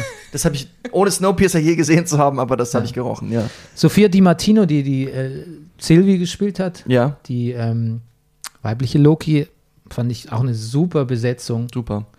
Und ähm, letztlich ist es tatsächlich auch so, dass dieses, dass Loki auch so gut funktioniert, weil es in diesem Marvel-Kontext drin ist und man immer fragt, oh, was sind denn die größeren äh, Ramifications für die nächste Marvel-Phase? Aber wenn man das mal kurz vergisst, ist eine Folge trotzdem genauso, kann man das genauso gut finden. Also ich fand es wirklich, fand Loki ganz, ganz wunderbar und ich fand Tom, Tom Hiddleston seine Manierismen mal zu studieren, nicht mehr über so einen Film, wo er ein Nebencharakter ist, sondern über eine ganze Serie, wie er ständig sein Haar zurückwirft oder sich immer hektisch bewegt oder oft auch ganz breitbeinig steht, da müsste man darauf achten. Es gibt, der, es gibt ein ganzes Regelbuch an, an, an Loki-Manierismen, was er Ah. immer wieder befolgt, egal wie schwierig die Szene oder die Situation ist, in der er sich befindet. Das ist sehr, sehr, das ist sehr, sehr schön. Schön. Ja, gefällt mir. Ich Und liebe ich fand- und ich ich fand liebe manierierte Schauspieler. Entschuldige bitte, ja? Entschuldigung, ich wollte dir nicht ins Wort fallen, lieber Rüdiger. Ähm, also ich fand es schön, mal zu schauen, okay, also Loki ist Loki, aber was wäre denn, wenn Loki jemand ganz anders wäre? Mhm. Wie würde sich das denn dann ein weiterentwickeln? Alligator zum Beispiel. Ja, genau. Oh, das war sehr lustig. Alligator Sind wir war nicht ganz alle ein bisschen Loki? Aber also das, das ja auch als Teil Ja. der Analyse zu betrachten, Ja. wie wärst du denn, wenn du jemand anders wärst? Wie würdest dich und aber auch, wie wärst du denn, wenn du eine Frau wärst? Also Ja. was hättest du denn dann für Möglichkeiten und Ja, dadurch haben die auch so eine wunderbare romantische, sch- geschwisterliche Beziehung, die beiden zueinander, wo man jetzt so, ja, ja, ein bisschen Selbstliebe, ne? naja, Naja, das ist ja der ultimative, äh, ähm, der, naja, wie sagt man, der ultimative Gag über mangelnde Selbstliebe oder Narzissmus, also alles, was man, worüber man auch so, so spricht in der Essay-Psychologie der SZ und Spiegel.de äh, Zeit. Ähm, es ist tatsächlich so, was guckst du? Also auf meinen, guck deine meinen Ablauf. Guck deine Ja, das ist aber nicht gewünscht so. Ach so, ach so, das soll ich auch mal meinem Sohn immer. Das ist, das ist Privatsphäre, hier in den Rechner gucken. Guck, Naja, also ich hätte es da jetzt nicht gebraucht. Ich fand das schon ähm, ähm, gut genug, das äh, aus verschiedenen Perspektiven zu betrachten, indem er dann Ja. immer wieder als anderes Wesen erschien. Aber es wird auch ein bisschen als Witz gehandelt. Ich meine, Owen Wilson sagt ja irgendwann mal so, das ist doch, der, das, ist, das ist ja wohl total bescheuert, dass du dich dann in dein eigenes Ich verliebst. Also das ist, lo lokiger geht es ja gar nicht mehr. Mhm. Also, well, das war, also man, die Serie wusste auch ständig, wusste auch immer, wo sie steht irgendwie, ne? Also die, man, self-aware war die Serie, Ach so. weißt du? okay. Man, man hat nicht den Zuschauer was verkauft und dann gesagt so, ja, hoffentlich nehmen die das so, sondern man wusste auch, okay, das wird ein bisschen schwieriger zu schlucken jetzt, Ah ja, aber das ist uns wirklich gut gelungen, da sind wir drauf stolz, das hat Ja. man auch gemerkt. fantastischer Vorspann übrigens. Ja, sehr gute Ja. Musik auch. Die Marvel-Serien haben Mhm. sehr an Musik gewonnen, tatsächlich. Na gut. Gut, jetzt kommen wir zu, zu Rüdigers Arthouse-Teil. Rüdiger, was heißt denn hier Rüdigers Arthouse-Teil? Ja, das ist einfach ein bisschen, machen wir ein bisschen Stimmung einfach. Gut. Also jetzt sind wir alles Die männliche Marvel die und männliche DC Heck- ist jetzt die- also Arthouse. Die männliche Hexe mit dem Wissensvorsprung muss gehen, Okay. weil er, war, er es weiß zu viel über Filme. Übrigens statistisch äh, im, im, äh, in den nordischen Ländern äh, wurden auch ziemlich viele Männer verbrannt. Ja. So ist Die es. hatten eine andere Bibelübersetzung. ja. falsch übersetzt, oder? Alle nur, weil die den falschen Pons zu Hause hatten. So, jetzt mal Den hier Gag weiter. hatte ich doch gerade schon gemacht, aber du hast ihn natürlich mit Pons nochmal aufgewertet. Ja. ja. That's how you roll. Okay, Barbara, äh, vielen Dank für deinen Besuch. Okay, Ähm, jetzt werde ich aber wirklich rausgeschmissen. Jetzt ist es soweit, ja. Jetzt, jetzt. Du kannst ja gerne The Green Knight gucken in der Zwischenzeit, dann kommst du aber wieder und, und beurteil, äh, beurteilst den Und dann holst dir deine. Abfuhr ab. Nein, für The Green Knight. Ah. Ich beziehe das auf The Green Knight. Ja, ich- Also ich habe noch gar nichts darüber gehört. Ich ähm, Genau. bin gespannt. Ich höre mir, dann- ich hör mir dann den Podcast an. Das macht Draußen. Sinn. Ja. Au revoir. Okay. Bis dann. Tschüss. Tschüss. So, jetzt sind wir unter uns, Rüdiger. Jetzt geht's, jetzt wird, jetzt wird gegossipt, oder? Jetzt wird, genau. Jetzt gibt's Mail Gossip. Okay, ich habe ja am selben Abend noch äh, The Green Knight gesehen. Du bist ein Steher, ja? Und jetzt würde ich mich, jetzt frage ich mich, warum du denkst, dass ich diesen Film gut fand. Äh, pff. Nee, ich habe es nur gedacht, weil du gesagt hast, nee, ach, war, war mir gar nicht sicher. Du hast gesagt, guck mal an, du hast schon, ich weiß das schon, du hast schon noch zu mir vor, vor der Sendung gesagt, dass du da Punkte hast, äh, wo du den Film nicht so gut findest. Nein, nein, das stimmt nicht. Also pass auf, The Green Knight. Eine Verfilmung von einer Artus-Sage, Regie David Lowery, die, den, den ich zuletzt als Regisseur von äh, Elliot, der grüne Drache, gesehen habe, in Ja. der deutschen Version. Sehr schöner Kinderfilm. Ja. Ähm, und in der Hauptrolle Dev Patel, manche kennen ihn noch als Slumdog Millionär. Das ist er, natürlich. Hübscher, Ja. hübscher junger Mann geworden, ne? War er schon immer, aber Sehr, ja. ja. Und äh, es geht quasi um den Ritter Gawain, der hier aber Gar. Garwin ausgesprochen. Ja. König Arthur spricht ihn Garwin aus. Ja. Und er geht auf eine Reise. Und zwar, diese Reise ist eine klassische Abenteuerreise. Mhm. Die folgt ziemlich genau dem Poem. Es ist ein Gedicht, die Vorlage.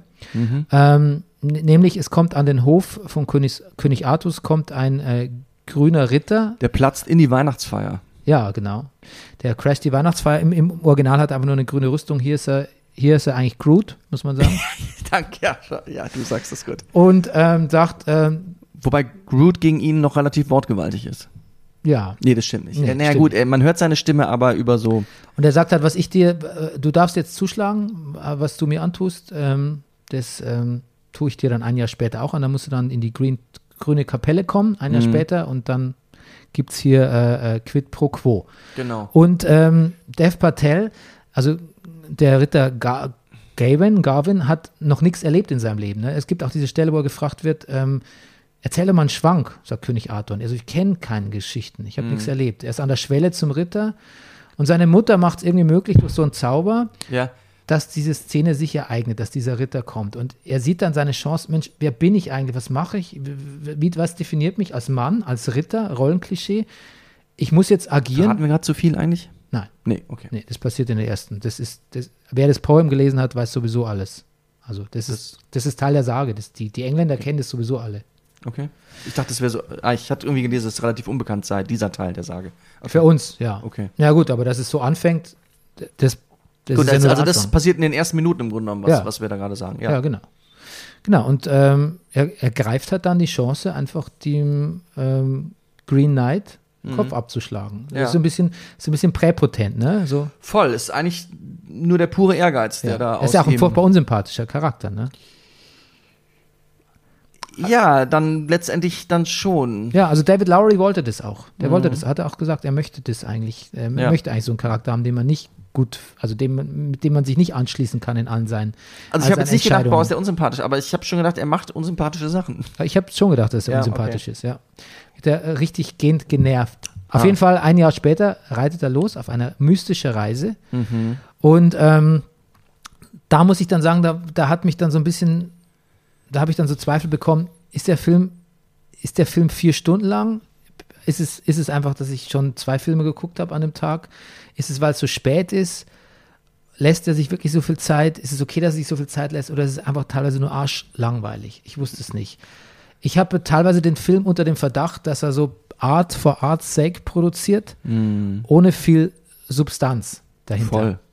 Also, ja, das finde ich auch. Also ich, ich habe dem Film eine Menge guten Willen entgegengebracht. Auch diesen Film habe ich übrigens mit meiner jugendlichen Tochter gesehen. Die hat auch gesagt, dass sie das auch getan hat, aber während dieser Reise verliert der Film einen leider. Hm. Und dann wird man ärgerlich, weil ab dem Moment dauert der Film auch noch relativ lange. Oh ja. Alles, was dann passiert, passiert in so Episoden, quasi wie Kapitel dieser Legende. Und es ist sehr bildgewaltig. Es ist aber auch sehr bedeutungsschwanger. Und dann oft auch sehr bedeutungslos, finde ich. Und dann, aber es ist, aber es fliegt auseinander. Es, es, es Also- ergibt kein, weißt du, man kann ja, man kann ja verschiedene Bilder zeichnen und auch wenn die zusammenhanglos erscheinen, ergibt es ein stimmiges Ges- Gesamtbild. Und das schafft der Film nicht. Jetzt, ich habe noch ein Aber. Aber, Ich bleibe aber erstmal bei diesem Ärger, den ich auch empfunden habe. ja, Dass ich dachte, der, ich weiß, dass der Film noch so und so lang ist und trotzdem meandert der so vor sich hin. Mhm. Und ähm, ich habe versucht, mich auf die Bilder einzulassen und gleichzeitig gegen den Schlaf anzukämpfen um 22.17 Uhr. Ähm, das ist mir nicht gelungen. Und ich weiß nicht, ob ich dem Film, ich möchte da nicht dem Film die Schuld geben, aber vielleicht auch doch. Oder was meine Schuld? Ich, aber wie gesagt, ich kam nicht klar. Und dann kam der Schluss, ähm, ohne es jetzt zu spoilen, da gab es eine große Montage, so eine What-If-Montage. Und auch diese Wiederbegegnung mit dem, mit dem grünen Ritter, ähm, der toll ist. Der, der toll, der mit so einer Stimme spricht und so ein, er ist so ein, ein weiser Mensch ist. Und ich dann diese Reise plötzlich doch verstanden habe und sich auch klar noch mal ein bisschen über das Gedicht nachgelesen, über die Legende, nochmal Kritiken und Podcasts über den Film angehört und auch gemerkt, wie lange der Film und seine, seine, äh, seine Bilder auch in mir blieben, nämlich über Tage und ich noch, wirklich noch lange darüber nachgedacht habe und auch davon geträumt habe und gedacht habe, wenn er mein Unterbewusstes auch so anspricht, der Film, ähm, dann hat er sicher nicht alles falsch gemacht. Aber ich gebe Nein. zu, ich war ärgerlich, teilweise, weil ich ihn gesehen habe und gedacht so, get to the fucking point. Ähm, Das finde ich auch. Also das, das, das finde ich auch, weil er es unglaublich gut die Bilder sind wahnsinnig gut komponiert. Also es ist Nicht, ja, nicht alle eben, nicht alle. Es gibt teilweise wirklich bedeutungslose Bilder, wo ich denke, so, er hat ja auch so eine Öko-Message, der Film. ja, Also quasi das Königreich, gesehen, ja. Königreich Arthur ist so ein bisschen im Verfall preisgegeben, Mhm. der König stirbt, alles ist so ein bisschen düster und die Natur wuchert und ist grün und ist satt und geht ja, und es wird auch so wahnsinnig viel Wälder abgeholzt. Dieses Schlachtfeld, wo über das er dann reitet. Genau, das Schlachtfeld Ja. ist natürlich das, das ja genau, der, Ja. Mensch, der Eingriff des Menschen. Genau. Und da finde ich, waren auch so ein paar sehr zu viele und ein paar inhaltsleere Bilder dabei. Aber letztlich hat es so eine haunting Quality, der Film, der mich noch über, ich bin mir sicher, ich erinnere mich in zehn Jahren noch an diesen Film, ähm, weil Stimmt. die Atmosphäre doch sehr wahnsinnig bedrückend war. Ist diese Anfangssequenz nicht irre, wo wir eine ja, mittelalterliche Stadt sehen? Wir gucken auf so eine Stadtmauer, auf so ein die ist toll. außerhalb der Mauer, genau, und das find, das meine ich so mit fein komponiert. Wir Die sehen, ist toll, wir Stadt sehen, wir sehen so ein bisschen ähm, Tiere, also Ziegen und Schafe rumstehen und ein Mann lehnt an der Wand, wo man nicht weiß, ist der nur betrunken, ist der krank, ist der tot. Dann kommt schon durch Tor, durch Tor jemand, wo man dem Sekunde noch nicht weiß, okay, das die, sind die auf der Flucht und dann im Hintergrund fängt einfach ein ha aus ein Haus zu brennen wo du nicht weißt, was passiert denn gerade? Wird diese Stadt gerade angegriffen oder nicht? Oder ist einfach nur ein Feuer und wie schlimm ist das? Und dann geht aber die Handlung woanders weiter. Und die, das, da hatte der Film so Momente, wo man denkt, oh, hier ist aber gerade sehr, sehr viel drin. Hm. So, Ich fand auch die Szene im, im Schloss wahnsinnig gut, die ja. bedrückend und unheimlich, ähm, als die, die in dieses Schloss kommen. Ne? Und es im Prinzip ja darum geht, dass er eine Affäre hat mit dem Inhaber des Schlosses, äh, mit, der, mit, mit, mit der Frau des, In, des Schlossinhabers und ähm, ihm so diesen Kuss dann auch weitergibt. Ne? Ja. Ähm, Ja. Al- Also es sind viele, es sind doch viele tolle Einzelteile, finde ich, ähm, die später vielleicht erst Sinn ergeben in der Nachbetrachtung. Oder auch nicht. Vielleicht bin ich auch einfach beeinflusst durch die Kritiken oder dass der Film mich halt nicht loslässt. Er lässt mich auf jeden Fall nicht, nicht, nicht ganz los. Alicia Vikander in einer Doppelrolle zwischen äh, der, seiner Freundin Essel und auch dieser Lady und Joel Edgerton als der Lord, der war super. Der war wirklich, der war, Mhm. Der war sehr super. gut. Und ja. Sean Harris ist einfach auch ein toller Schauspieler, der Arthur. Ja, Mhm. das stimmt. Also letztlich vielleicht ein Film, der in, in Nachbetrachtung besser wird. Klar, so Filme guckt man vielleicht im Kino. Andererseits muss ich sagen, er ist so zäh. Vielleicht gewinnt der Film, wenn man ihn auf Streaming irgendwann mal guckt und in Episoden guckt dann. Ja. So ein bisschen wie der uh, The Irishman, das Fantasy. Weißt Ja. du? Irishman Ja, ja, ich erinnere mich, ja auch ja, ja, nicht Episoden. nach jedem Stück. Okay, gut, wir kommen zum nächsten Film, vielleicht ganz kurz, weil wir hatten es schon mal im Brennerpass. Du hast jetzt Minari gesehen mittlerweile. Die äh, ähm, Yu Jung Yoon hat ähm, einen Oscar bekommen für ihre Rolle als Oma in dem Film. Und she fucking deserves it. Ja. Ja, und äh, Regie von Lee Isaac Chung. Ähm, Stephen Yeun spielt äh, die Hauptrolle, was so ein bisschen der amerikanisch-koreanische Go-To-Schauspieler ist momentan, aber auch zu Recht toller Schauspieler. Jan äh, Han Yeri oder An Yeri, ich weiß es gar nicht, ähm, spielt die äh, weibliche Hauptrolle. Äh, koreanische Einwanderer in den 80er Jahren kommen nach Arkansas Arkansas, ja. und ähm, betreiben Landwirtschaft. Ja. Und ich bin natürlich so ein bisschen, weil, weil ich aus dem privaten Kreis natürlich schon ein bisschen was über äh, koreanische Migration irgendwie mitbekommen habe, da sehr, ja, ich wollte, das ist ein Film, den ich wirklich ganz gut finden wollte auch, ne? Mhm. Also, und ich denke, er, er war es auch. Mhm. Aber sag doch du mal, wie ihn, du ihn fandest. Ich fand ihn, ich fand ihn ganz toll. Ich fand ihn ganz. Ich mochte die Figuren, ich mochte den Rhythmus, ich mochte diese. Ja, diese, die, die hatte was sehr Rührendes, diese Familie, obwohl die sich wirklich nicht so besonders gut verstanden haben. Nee, So, und das gerade dieser Familienaspekte sind ein sehr attraktives junges Paar und man merkt so richtig, das hat mich vielleicht auch so ein bisschen an verschiedene Dinge in meiner Familie erinnert. der Vater hat sich in diese Idee so verrannt, so ein bisschen, des, des, des, der Landwirtschaft, die sie betreiben wollen. Eigentlich arbeiten die beide in, in, in so Geflügelbetrieben. Sie sind sogenannte Sexer, also sie können wahnsinnig schnell an jungen Hühnerküken feststellen, ob ein Küken männlich oder weiblich ist. Was Ja. mit den männlichen Küken passiert, wissen wir ja. Ähm, anstatt sich aber darauf zu verlassen und damit sicheres Geld zu verdienen, will er also Landschaftswirtschaft betreiben. Und man kann ihn total verstehen dafür, dass er das will. Und eigentlich denkt man auch, ja, es ist doch toll. Und aber es ist natürlich auch alles ein bisschen scheiße. Die wohnen in so einem komischen Wohnwagen und sie findet das auch nicht gut. Und er hat, man muss aber, auch- ich verstehe auch sie völlig. Sagt, was, was wollen wir hier? Und ach, dann haben die, die beiden wirklich süßen Kinder. Das Kind ist auch ein bisschen krank und der hat mich auf sehr vielen Ebenen so berührt, der Film. Und dann kommt noch diese, diese Oma dazu, die sich, die so unkonventionell ist. Das so, dass die Kinder sagen, du bist gar keine richtige Oma, du nimmst dich überhaupt nicht wie eine richtige Oma. Und die lacht sich kaputt darüber. Und dann noch dieses Bild mit diesem Minari, dieser, dieser Pflanze, ich weiß gar nicht auf Deutsch, was das ist. Ähm, Samen, die sie mitbringt aus Südkorea, die sie an einer besonders guten Stelle dafür einpflanzt. Und das natürlich auch eine Metapher ist und ein Bild für das, wo pflanzt man Leute ein, wo pflanzt man, wo gedeihen Dinge gut. Und ich fand ihn sehr poetisch und hat mir sehr gut gefallen, der Film. Hm.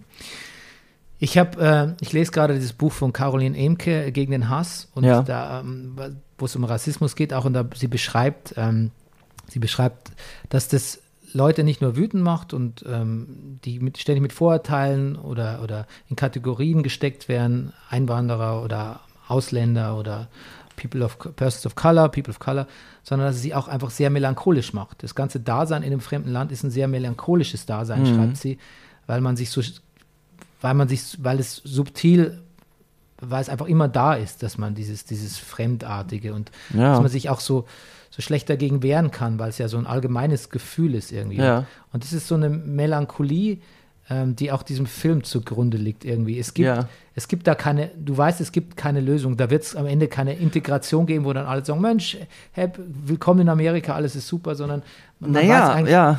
man weiß eigentlich, dass es, dass es, es wird immer eine schwierige, die Familie wird immer ein schwieriges Verhältnis haben. Es wird nie ganz gelöst werden. Die Kinder werden es noch weiter, weiter tragen. Es, es bleibt ein, Tra es ist ein Trauma, was hier entsteht. Es wird weiter bleiben. Es ist, aber es ist nicht, es ist nicht hart. Es ist trotz, es hat was Versöhnliches. Also, also es bleibt halt eine große Melancholie und Ja. eine Unaufgelöstheit. Aber es ist genau, es ist Melancholie. Es ist die Figuren, also alles, mit denen sie interagieren, auch derjenige, mit dem sie da zusammenarbeiten auf dem Feld, der sogar also ein Korea-Kriegsveteran ist. Es ist, es ist immer ein Fremdeln, ne? Es ist ein Fremdeln, aber also sie, sie, in dem Film zumindest sehen wir keine, weiß ich was, rassistischen Übergriffe gegen sie oder sowas. Nee, das, ja, aber das ist ja auch, das ist ja auch, aber das, das liegt in der, also quasi, das ist ja das, was man, was man, was, was ich jetzt meinte mit der Caroline Emke, dass selbst wenn dir aktiv jetzt gerade nichts passiert, du weißt eigentlich, dass du fremd bist permanent und du weißt, welchen, welche Leute Vorurteile gegen dich haben und dass die denken, Koreaner sind so, so oder, oder, oder Schwarze sind so und so, bla, bla, bla. Also es, es ist ja, das hängt über dir. Du weißt auch, dass du wahrscheinlich öfter von der Polizei kontrollierst. Also selbst wenn nichts passiert, wenn aktiv nichts passiert, passiv bist du so einer, eigentlich einer ständigen, einem ständigen Unwohlsein oder mindestens auch einer großen Melancholie ausgesetzt, weil Ja. weil es ja einfach keine, es gibt ja in deiner Lebenszeit, es gibt ja nicht dieses Happy End. Ja, ja. Das wirst du nicht erreichen. Ähm, auch Leute, die äh, jetzt hier in der zweiten, dritten Einwand- Einwanderergeneration sind, also auch jetzt, wenn wir jetzt auch bei, bei asiatischen äh, Familien bleiben, die, Mhm. die bleiben fremd in Deutschland. Du kannst ja dann irgendwie deinen Doktor gemacht haben und alles Mögliche erreicht haben. Du wirst immer noch, ja. du bist immer noch ein Ausländer. Du wirst den Konflikt im, zur Zeit deines Lebens nicht auflösen können. Und deine Kinder vermutlich auch nicht. Zumal sich die Dinge nicht zum Besseren entwickeln. Das, glaube ich, das wollte ich noch sagen. Das, oder das habe ich vielleicht auch eben gemeint. Das spielt in den 80er Jahren. Und vielleicht war Amerika damals noch mehr oder ein besseres oder ein willkommen heißeres Einwandererland, als es jetzt ist. Na, das, glaube ich, kann man nicht, das können wir nicht so richtig beurteilen. Ich glaube, das ist in Aspekten schlechter, schlimmer geworden und in manchen Aspekten vielleicht äh, auch einfach auch besser. Also ich glaube nicht, dass man das über einen Kamm scheren kann. Ich glaube auch nicht, dass der Film das sagen will. Ich glaube nicht, dass der Film sagt, in den 80ern war es- noch freier, irgendwie einzuwandern und gab es auch weniger, weniger Rassismus oder so. Ich glaube, da will der Film nicht hin. Ich glaube, der Film. Weiß ich nicht. Ja. Ja, und also, ja, ich, wie gesagt, ich bin da einfach auch ein bisschen befangen, was, was die Problematik äh, betrifft, weil ich einfach nicht wirklich dran glaube, dass so ein Konflikt auflösbar ist oder auch schon mal besser war und auch, auch in den 80er Jahren und ganz sicher nicht in Amerika tatsächlich. Klar, es ist ein Einwandererland und klar ähm, guckt man vielleicht weniger ähm, komisch, als wenn jetzt bei uns in meinem Heimatort Grafentraub auch irgendeine asiatische Familie äh, zieht in den 80er Jahren, aber das war es dann schon auch wieder. Mhm. Also mit, mit gleichen Bürgerrechten und gleichen Behandlungs behandelt, gesellschaftlich behandelt werden, hat es wenig zu tun. Und dann muss man auch sagen, gibt es auch große Unterschiede zwischen wie, wie ähm, zwischen den unterschiedlichen Nationalitäten. Und das ist ein sehr großes Fass. Das würde ich, glaube ich, gar nicht aufmachen, weil dazu sind wir nicht kompetent, Ja, gut. denke ich mal. Und auch die Einwandererpolitik in Amerika zu beurteilen und wie die, wie die Stimmung war in den 80ern oder so, das, das, Nee, maß, das das will ich ich mir nicht an. Das will ich auch gar nicht beurteilen. Es ist nur. Ja, vielleicht ist es auch einfach. Vielleicht war es auch damals. Na, jetzt bin ich doch mittendrin. Also, auf jeden Fall, ich vom Gefühl her ist das Rassenhass oder was, was Schlimmer. Also, es ist offensichtlicher geworden, vielleicht auch nur. Und es war damals genauso. Ich, keine Ahnung. Ja, aber ich finde alleine, man sollte den Film gar nicht unter der Perspektive ansehen, weil man es auch eigentlich gar nicht wirklich. Also ich finde, wir maßen uns sowieso, das ist nichts gegen dich jetzt, aber das betrifft mich genauso, wir maßen uns ja eh relativ oft an, zu behaupten, äh, zu wissen, wie gerade der, wie man sich gerade als Ausländer, was der gerade aushalten muss, was den gerade, mit, womit die konfrontiert sind, was sie aushalten müssen, was gerade passiert, wie die Gesellschaft ist oder so. Ähm, wir können es oft nicht beurteilen, wie sich anfühlt oder wie es gerade ist. Das können oft mehr die Leute. Da haben oft, wir haben da oft sehr viel Meinung drüber, wir, wir, wir Weiße. Und Völlig klar. das, vielleicht ist das auch so ein bisschen das Problem. Vielleicht müssen wir einfach mehr zuhören und mehr, mehr zuschauen, solchen Filmen auch, ohne, ohne gleich Fazit zu ziehen. Ne? Okay. Okay, aber wir sind ja, bleiben beim Thema ähm, Heimat, weil ich habe mir jetzt ja auch äh, Nomadland angeschaut. Und das ist eine von einer chinesischen äh, Regisseurin Chloe Shao, also sagen wir chinesisch-amerikanische Regisseurin, äh, die tatsächlich auch in ihrer Heimat boykottiert wird, weil sie irgendwann mal vor zehn Jahren mal was Kritisches gesagt hat über China und jetzt, jetzt ins Rampenlicht gerückt wird und auch einen Oscar gewonnen hat, der auch für den Film, aber in China auch der Film totgeschwiegen und auch nicht gespielt wird. Da gibt es dann keinen Irre. Patriotismus nach dem Motto, unsere, unsere Chloe, guck mal, machst die so ein schönes Filmchen. Sondern ist halt so, nee, die kennen wir nicht. Was, was will die Frau? Genau, und wir haben, ich habe Nomadland geschaut und ähm, im Heimkino und ähm, ich musste sagen, ich muss sagen, das ist so ein Film, der über den man kaum was Schlechtes. Also wenn ich Filmkritiker wäre und müsste, wär, müsste eine Kritik über diesen Film schreiben, es wäre unmöglich, was Schlechtes über diesen Film zu schreiben. Ne? Also er ist, Francis McDormand ist natürlich super, eigentlich alle Schauspieler sind super, die Bilder sind schön, das Thema ist wirklich, das Thema ist auch echt originell. Mhm. Ähm, auch gut, dass das mal abgefragt ist, wie es denn so mit, wie, wie so ein modernes Nomadenleben aussieht. Wie arbeitet man da? Was ist mal was passiert mit Leuten, die. Du, ich kriege ja immer auf Twitter Angebote. Ich muss jetzt immer an diesen Film denken.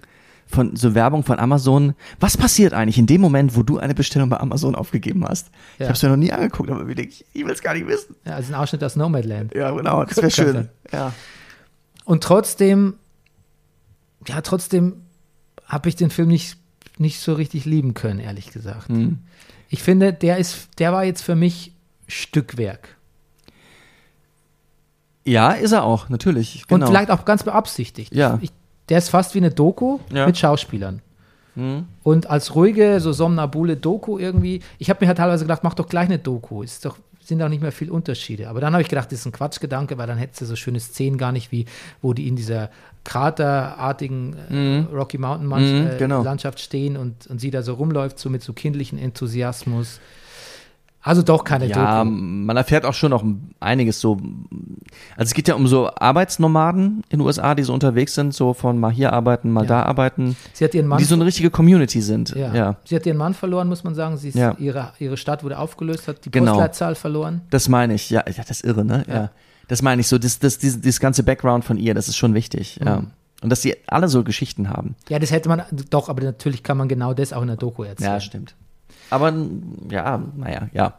Vielleicht nicht so to the point, wie, wie Chloe Zhao das, das wollte. Mhm. Ja, trotzdem muss ich sagen, also dieses Stückwerk, ähm, ich hatte es dann einfach mir hat irgendwie der Zug gefehlt, der inhaltliche. Ich habe Hm. gedacht, okay, das könnte ich jetzt auch in Episoden schauen. Heute mal 10 Minuten, morgen 10 Minuten und so über die ganze Woche verteilt. Also so richtig gekickt hat es mir nicht, muss ich sagen. Hm. Ja, also verstehe, aber ich finde halt, dass genau das gelingt. Ich habe so ein Bild von diesen, von diesen Leuten, von diesen Arbeitsbedingungen. Ich bekommen, und es ist trotzdem mehr als eine Doku, weil ich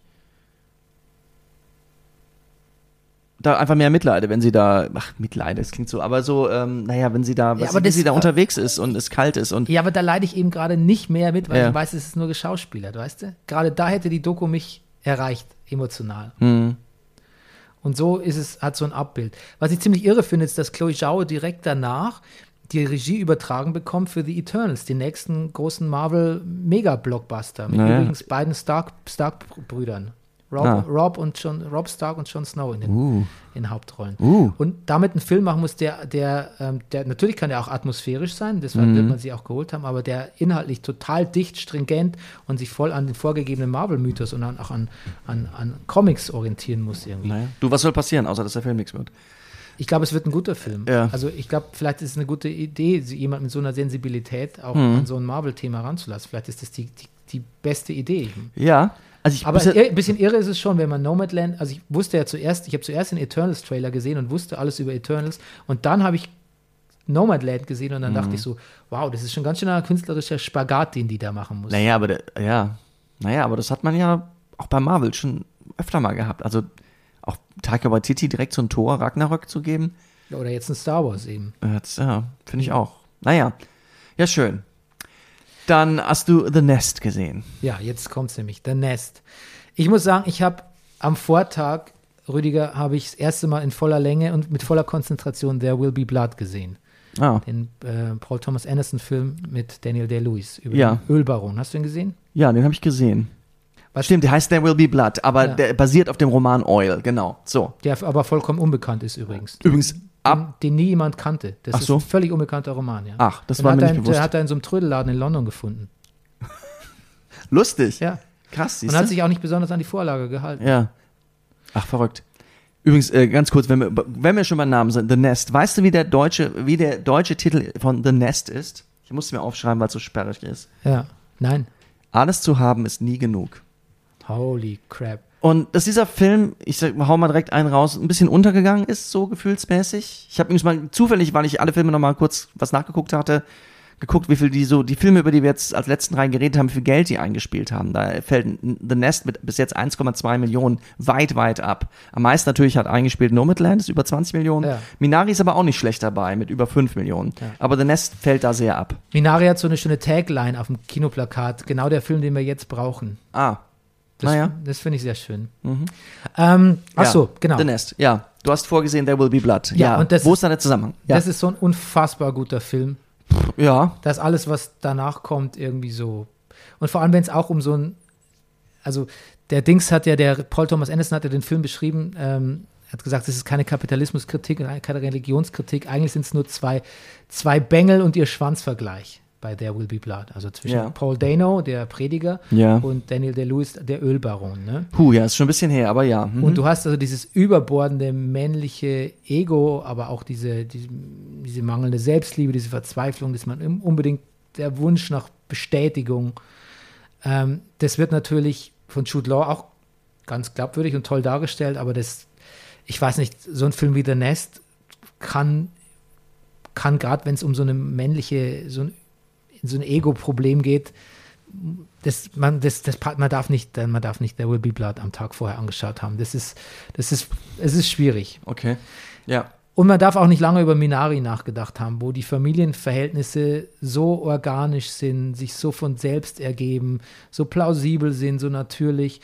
Und bei The Nest ich den Eindruck hatte, das ist alles, das wirkte alles so, so ins Drehbuch reingeschrieben, so, so. Das ist meine Kritik an dem Film wäre tatsächlich, dass er alles so, alles ist so, das ist so, das ist so Drehbuchschreib 101 irgendwie so Konflikte. Ähm, Im Sinne von, du hast das auch vorhergesehen, was so passieren wird oder was. ja, der Konflikt ist, wie, wie, es ist ja alles so klar angelegt. Ich meine, der deutsche Untertitel sagt ja eh schon alles. Ja, das, Das, was auch ein Problem ist wahrscheinlich. Ja. Und ähm, ja, also im Prinzip da, wo Jude Law zu ihr morgens, es wird noch so ein bisschen Familienidyll ähm, am Anfang gezeigt. Das ist aber auch fast schon zu drüber, dass ich mir denke, okay, das zeigt ihr mir jetzt, weil es danach einen, einen Turn nimmt, einen harten. Mhm. Und dann sitzt er bei ihr am Bett und sagt so, du, wir ziehen um. mhm. Und damit war der Film, sorry, jetzt kommt eine harsche Kritik. Äh, ich sage auch gleich was Positives über den Film, aber damit war der Film inhaltlich für mich auserzählt. Hm. Danach hat das Interesse verloren. Und alles, warum er das will, was sie davon hält und alles, was dazugehört und warum er so ist, das Ja. hat dich dann nicht mehr interessiert? Nee, weil es ausrechenbar war. Nichts, was davon war, hat mich irgendwie überrascht, muss ich sagen. Und ich fand auch diese, ich fand diese, ich sage jetzt das Positive, ich Ja. fand natürlich, dass die Schauspielleistungen ähm, wirklich ähm, ganz, ganz toll und plausibel waren und dass sie Mhm. wirklich das, das Beste daraus gemacht haben. Ich dachte, vielleicht ähm, kommst du jetzt da mal auf, der, auf die weibliche Hauptdarstellerin. Vielleicht hast du die Ja. Carrie Coon. Sehr gut. Ja, die ist sehr gut. Ähm, Genau. Und ähm, auch wirklich ganz wunderbar gefilmt auch. ja. Aber ich habe so ein bisschen den Eindruck, dass oft, geht mir oft so, dass tolle Schauspielleistungen, dass man auch gute Schauspieler äh, äh, engagiert und dass man ein, schöne Bilder macht einfach und eine große Ruhe auch und Gelassenheit hat auch bei der Kompos und gut komponiert einfach diese Bilder, dass das einfach heutzutage oft darüber wegtäuscht, dass irgendwie kein Zug oder auch, dass die, die Drehbücher nicht so gut sind. Ich fand weder die Dialoge haben mich so umgehauen, noch die Handlung. Ich war nicht besonders überrascht. Ich war, tatsächlich war ich da sehr gelangweilt. Und Hm. auch, ich war nicht ärgerlich. Das war nicht, das war nicht, das Mhm. zog sich nicht an so wie The Green Knight. Ärgerlich war ich nicht. Aber ich dachte so, so what's the point? Ich habe es eigentlich schon, ich, habe schon, ich weiß schon, was ihr mir sagen wollt. Ich weiß schon, was ihr mir erzählen wollt. Ich weiß vor allem, was diese, diese Jude Law-Figur mir, mir sagen will. ja. Und auch diese Pferdemetapher war mir zu, war, war mir auch zu, war mir auch zu platt. Ähm, no pun intended. ja. Das Einzige, was ich dann, wo ich dann mal wirklich nochmal aufgehorcht habe, war bei der Schlussszene, wo Ja. wir an diesem Tisch sitzen. Richtig. Und wo er dann natürlich, er erzählt dann, es ist jetzt kein Spoiler, er erzählt halt irgendeinen Blödsinn. Wie so, ja, jetzt, wir machen jetzt das und dann mache ich, eine super Idee und jetzt können wir noch den so. Und wo sie dann einfach nur sowas sagt, wie so, ich mag es nicht wortwörtlich, weil ich nicht will nicht spoilern, sie sagt, von der Attitüde ist sie so, ja, ist ja gut. Ja. Es war eine Genau. gut, es war eine gute und überraschende, glaubwürdige, tolle Schlussszene. Das finde ich auch. Und ich finde, und das ist vielleicht das, was mir daran gefallen hat, dass ich natürlich auch wusste, worum es hier geht und dass diese Familie scheitert an diesem Anspruchsdenken, was er hat, wo mal mir das Niveau, auf welchem das läuft und wie sich das entwickelt, vielleicht noch nicht so klar war und wie er, wie, was für eine Nullnummer er letztendlich ist, obwohl er so gefeiert wird von allen als der, als der Wahnsinnstrader und woher er kommt und dass sich das schon in Szenen zeigt, die man, wo sich einem das später, finde ich, erst erschließt. Ähm, hat mir diese Schlussszene gefallen, weil die, die sind nicht nur ätzend miteinander. Die finden auch noch einen anderen Ton miteinander. Ja, ja, ja. Und das, und das bringt diese Schlussszene wieder raus und dann bin ich da auch ein bisschen versöhnt, weil eine Zeit lang ist es wirklich so, wo sie dann sagt, ja, wo ist denn jetzt das Geld? Und sagt, ja, I got a thing coming, it's coming, it's coming. Wo ich dann denke, das ist echt so, das ist 0 auf 15 Gauner-Komödie, ja, der schon, schon ein bisschen schon Geld, Geld klar gemacht für uns und so, na, wo ist denn das Geld jetzt und so? Und äh, warum ist das Telefon ab, warum habe ich das Telefon abgestellt? Ja, wieso hast du die Rechnung nicht gezahlt und so? Ich weiß nicht. Das, und dann auch in diesem, in diesem Landhaus sitzen, in diesem großen, was so ein bisschen, dann wird ja auch so viel, wird ja auch ein bisschen Coppola zitiert in der Kritik und es hätte so Shining und hätte was Shining-artiges und Hitchcock-artiges und so. Für mich ist da nichts Bedrohliches, für mich ist da nichts Unergründliches, Es- für, für mich ist da nichts Gefährliches. Für mich, für mich ist einfach nur, okay, Okay, also da, ist im ein Grunde, Ehe, man da sieht, wird ein Ehedrama inszeniert und ein Familiendrama. Vor okay, Augen aber was gefällt dir an The Marriage Story besser als an The Nest? Alles. Siehst du, das ist bei mir genau andersrum. alles. Marriage Story ist, der hat, der hat Drive, finde ich. Der hat Drive, der ist originell, die Dialoge sind, sind ungewöhnlich.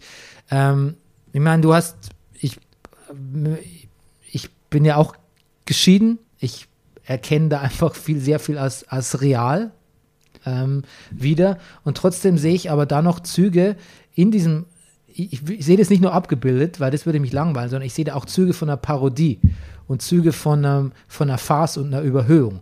Und ähm, das, das gefällt mir bei The Marriage Story. Das ist, das ist, das ist originell. Während ich bei The Nest den Versuch sehe, wirklich relativ krampfhaft so einen Konflikt zu inszenieren.